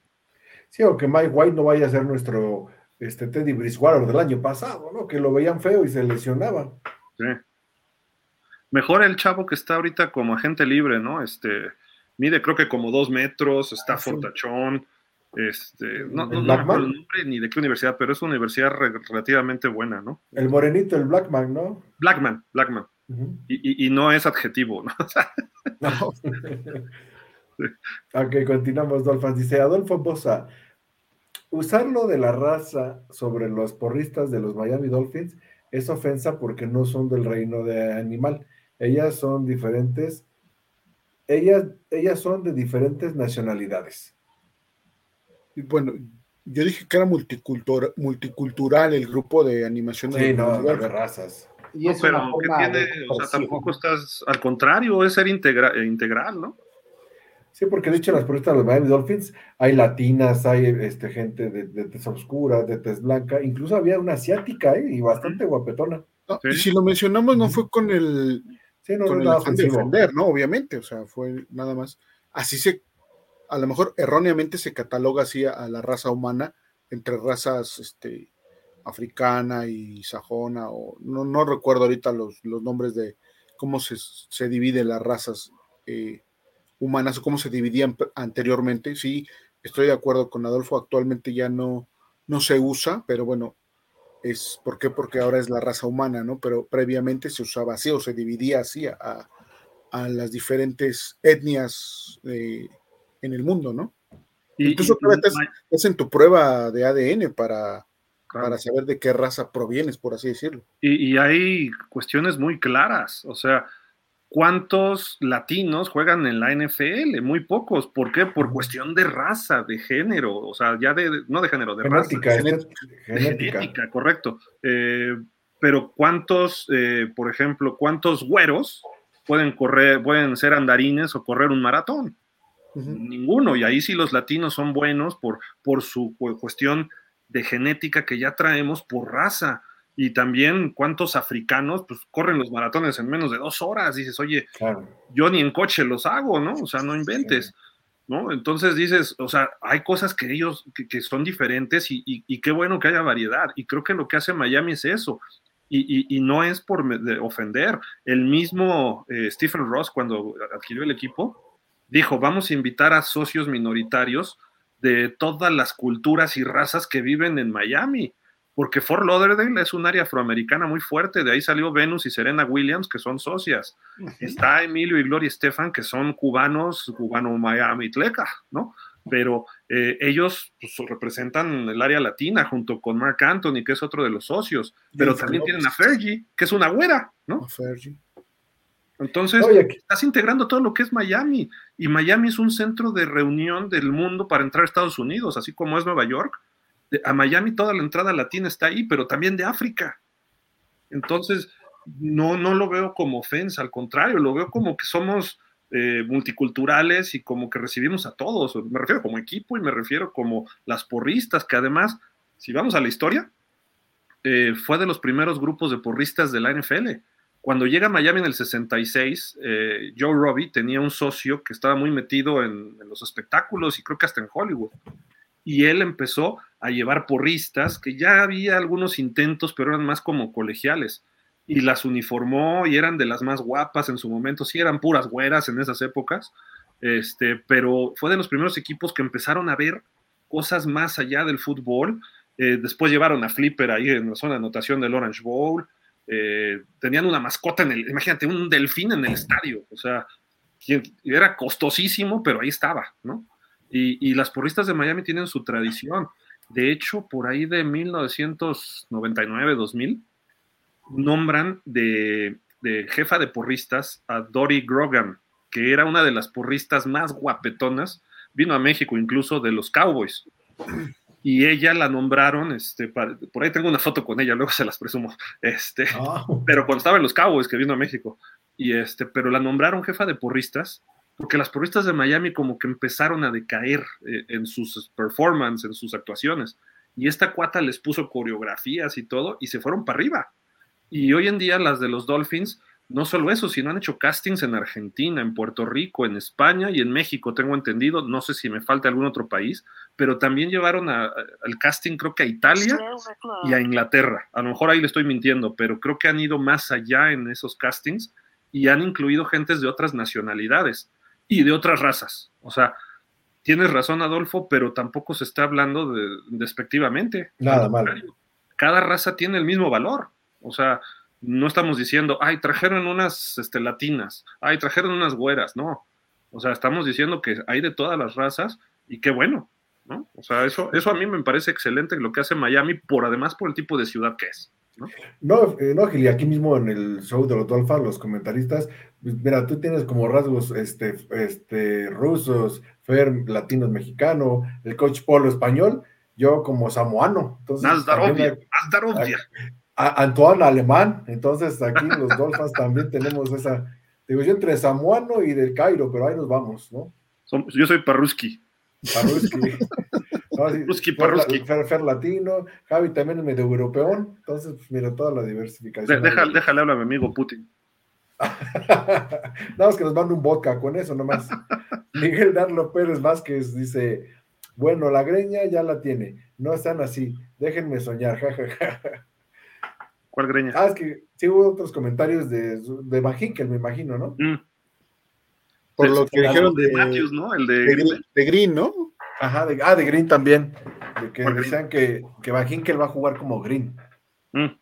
Ah, ya, ya, ya, ok. Eh, después dice David Ruiz: Javi cobra mucho y no se presenta. Ya se parece a tú. Uy. No le digan eso. Bailoa. Ahora sí, Javi va a llorar de esto peor que yo del fin de semana. No, ahorita Javi ya está descansando, pero mañana que vea el programa va a decir, ah, ya se enteraron de que casi mi salario está al triple que lo de los muchachos, pero bueno. Luz Elena, no he escuchado la opinión de Fer. Sé que tú callará bocas, pero se ha hablado mucho de qué pasará si no continúa, sea porque no ha de dar el ancho o porque se retirará. ¿Cuál es su opinión de Caleb? De Caleb Williams, ¿no? Ok.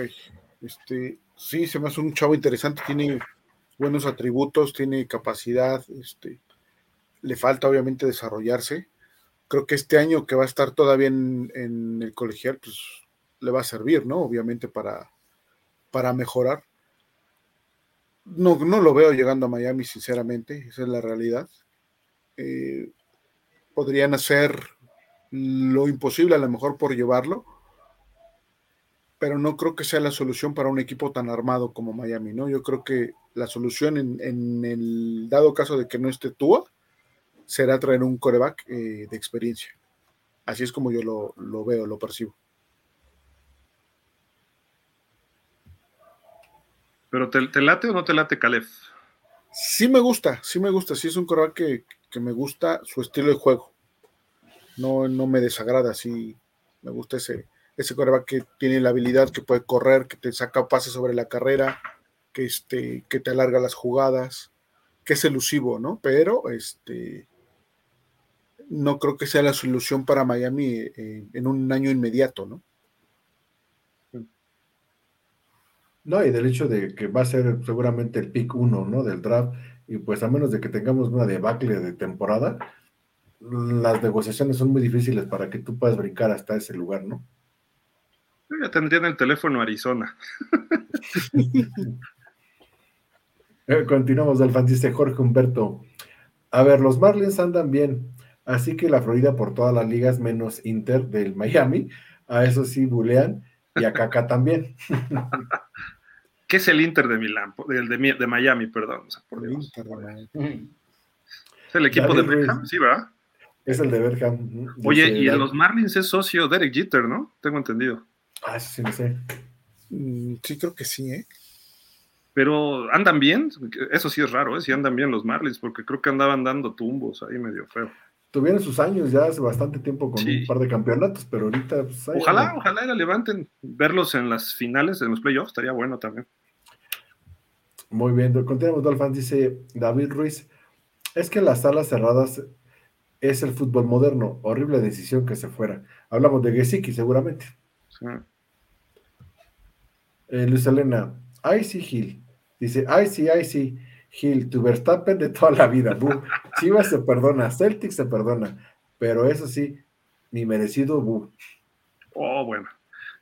digo, obviamente quiero que gane Checo, ¿no? Siendo mexicano, pero Verstappen es un piloto joven que está ya ganando campeonatos y cuando están en el mismo coche, pues obviamente, si, si Checo hubiera hecho lo que está haciendo ahorita hace 10 años, hace 10 años era un pecero manejando en Fórmula 1 yo he visto toda su carrera.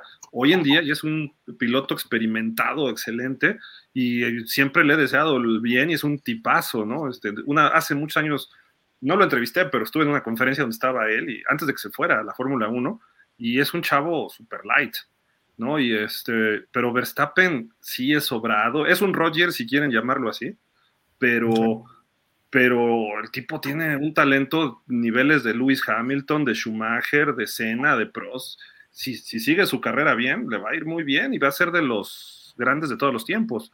Por eso dije lo de Verstappen, ¿no? No por otra cosa. De hecho, ya se convirtió en el máximo piloto ganador de Red Bull con 39 victorias. Ya superó este a varios jugadores que por ahí, digo, jugadores, digo, pilotos, ¿no? Que eran históricos, en este caso de Red Bull. Solo hablo de Red Bull, pero pues bueno. Correcto. Se está acercando a, a Fangio, a Schumacher y a Senna, ¿no? ¿A Vic? Bueno. no, a Vic No, a Juan Manuel. Ok. A Juan Manuel. Bueno, creo que tenemos. Son, son todos nuestros comentarios del día de hoy. Ah, son todos los comentarios. El, el, último ya fue mucha. Entonces, este, pues bueno, ya.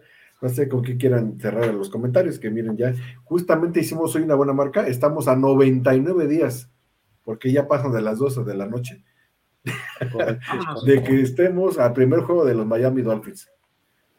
¿Con, quién abrimos? Chargers, ¿no? El primer partido, sí, contra Chargers en casa de los Chargers. Sí, exacto. Pues bueno, esos son todos los comentarios que tenemos hoy. Este, gracias a todos los Dolphins que se conectaron, que este, nos escribieron y estuvieron comentando con nosotros todos los temas que tuvimos. Fue creo que un enriquecido martes de terapia. Entonces, pues vámonos, ¿no, Polo? Sí, mi estimado Fer Gil, un poquito tarde, pero bueno, acá estuviste al final, Roger. Eh, Dolphins, pues bueno, siempre que haya noticias chiquitas, grandes, lo que sea, pues siempre habrá habrá programa y aunque no haya noticias, siempre lo habrá porque eh, la historia de nuestro equipo, lo que nos inspira en nuestro equipo, este, pues nos hace que jamás eh, eh, podamos dejar de hablar de él, ¿no? Sea chiquito, sea grande, lo que sea, vamos siempre a estar hablando de los, de, los delfines y pues bueno, nos vemos, nos vemos pronto. Roger, vámonos. Muchas gracias, Fer, este, Leopoldo Gilgas, por acompañarnos esta noche, Dolphins. Este, las noticias están porque los Miami Dolphins están presentes. Que tengan buena noche a todos. Muchas gracias.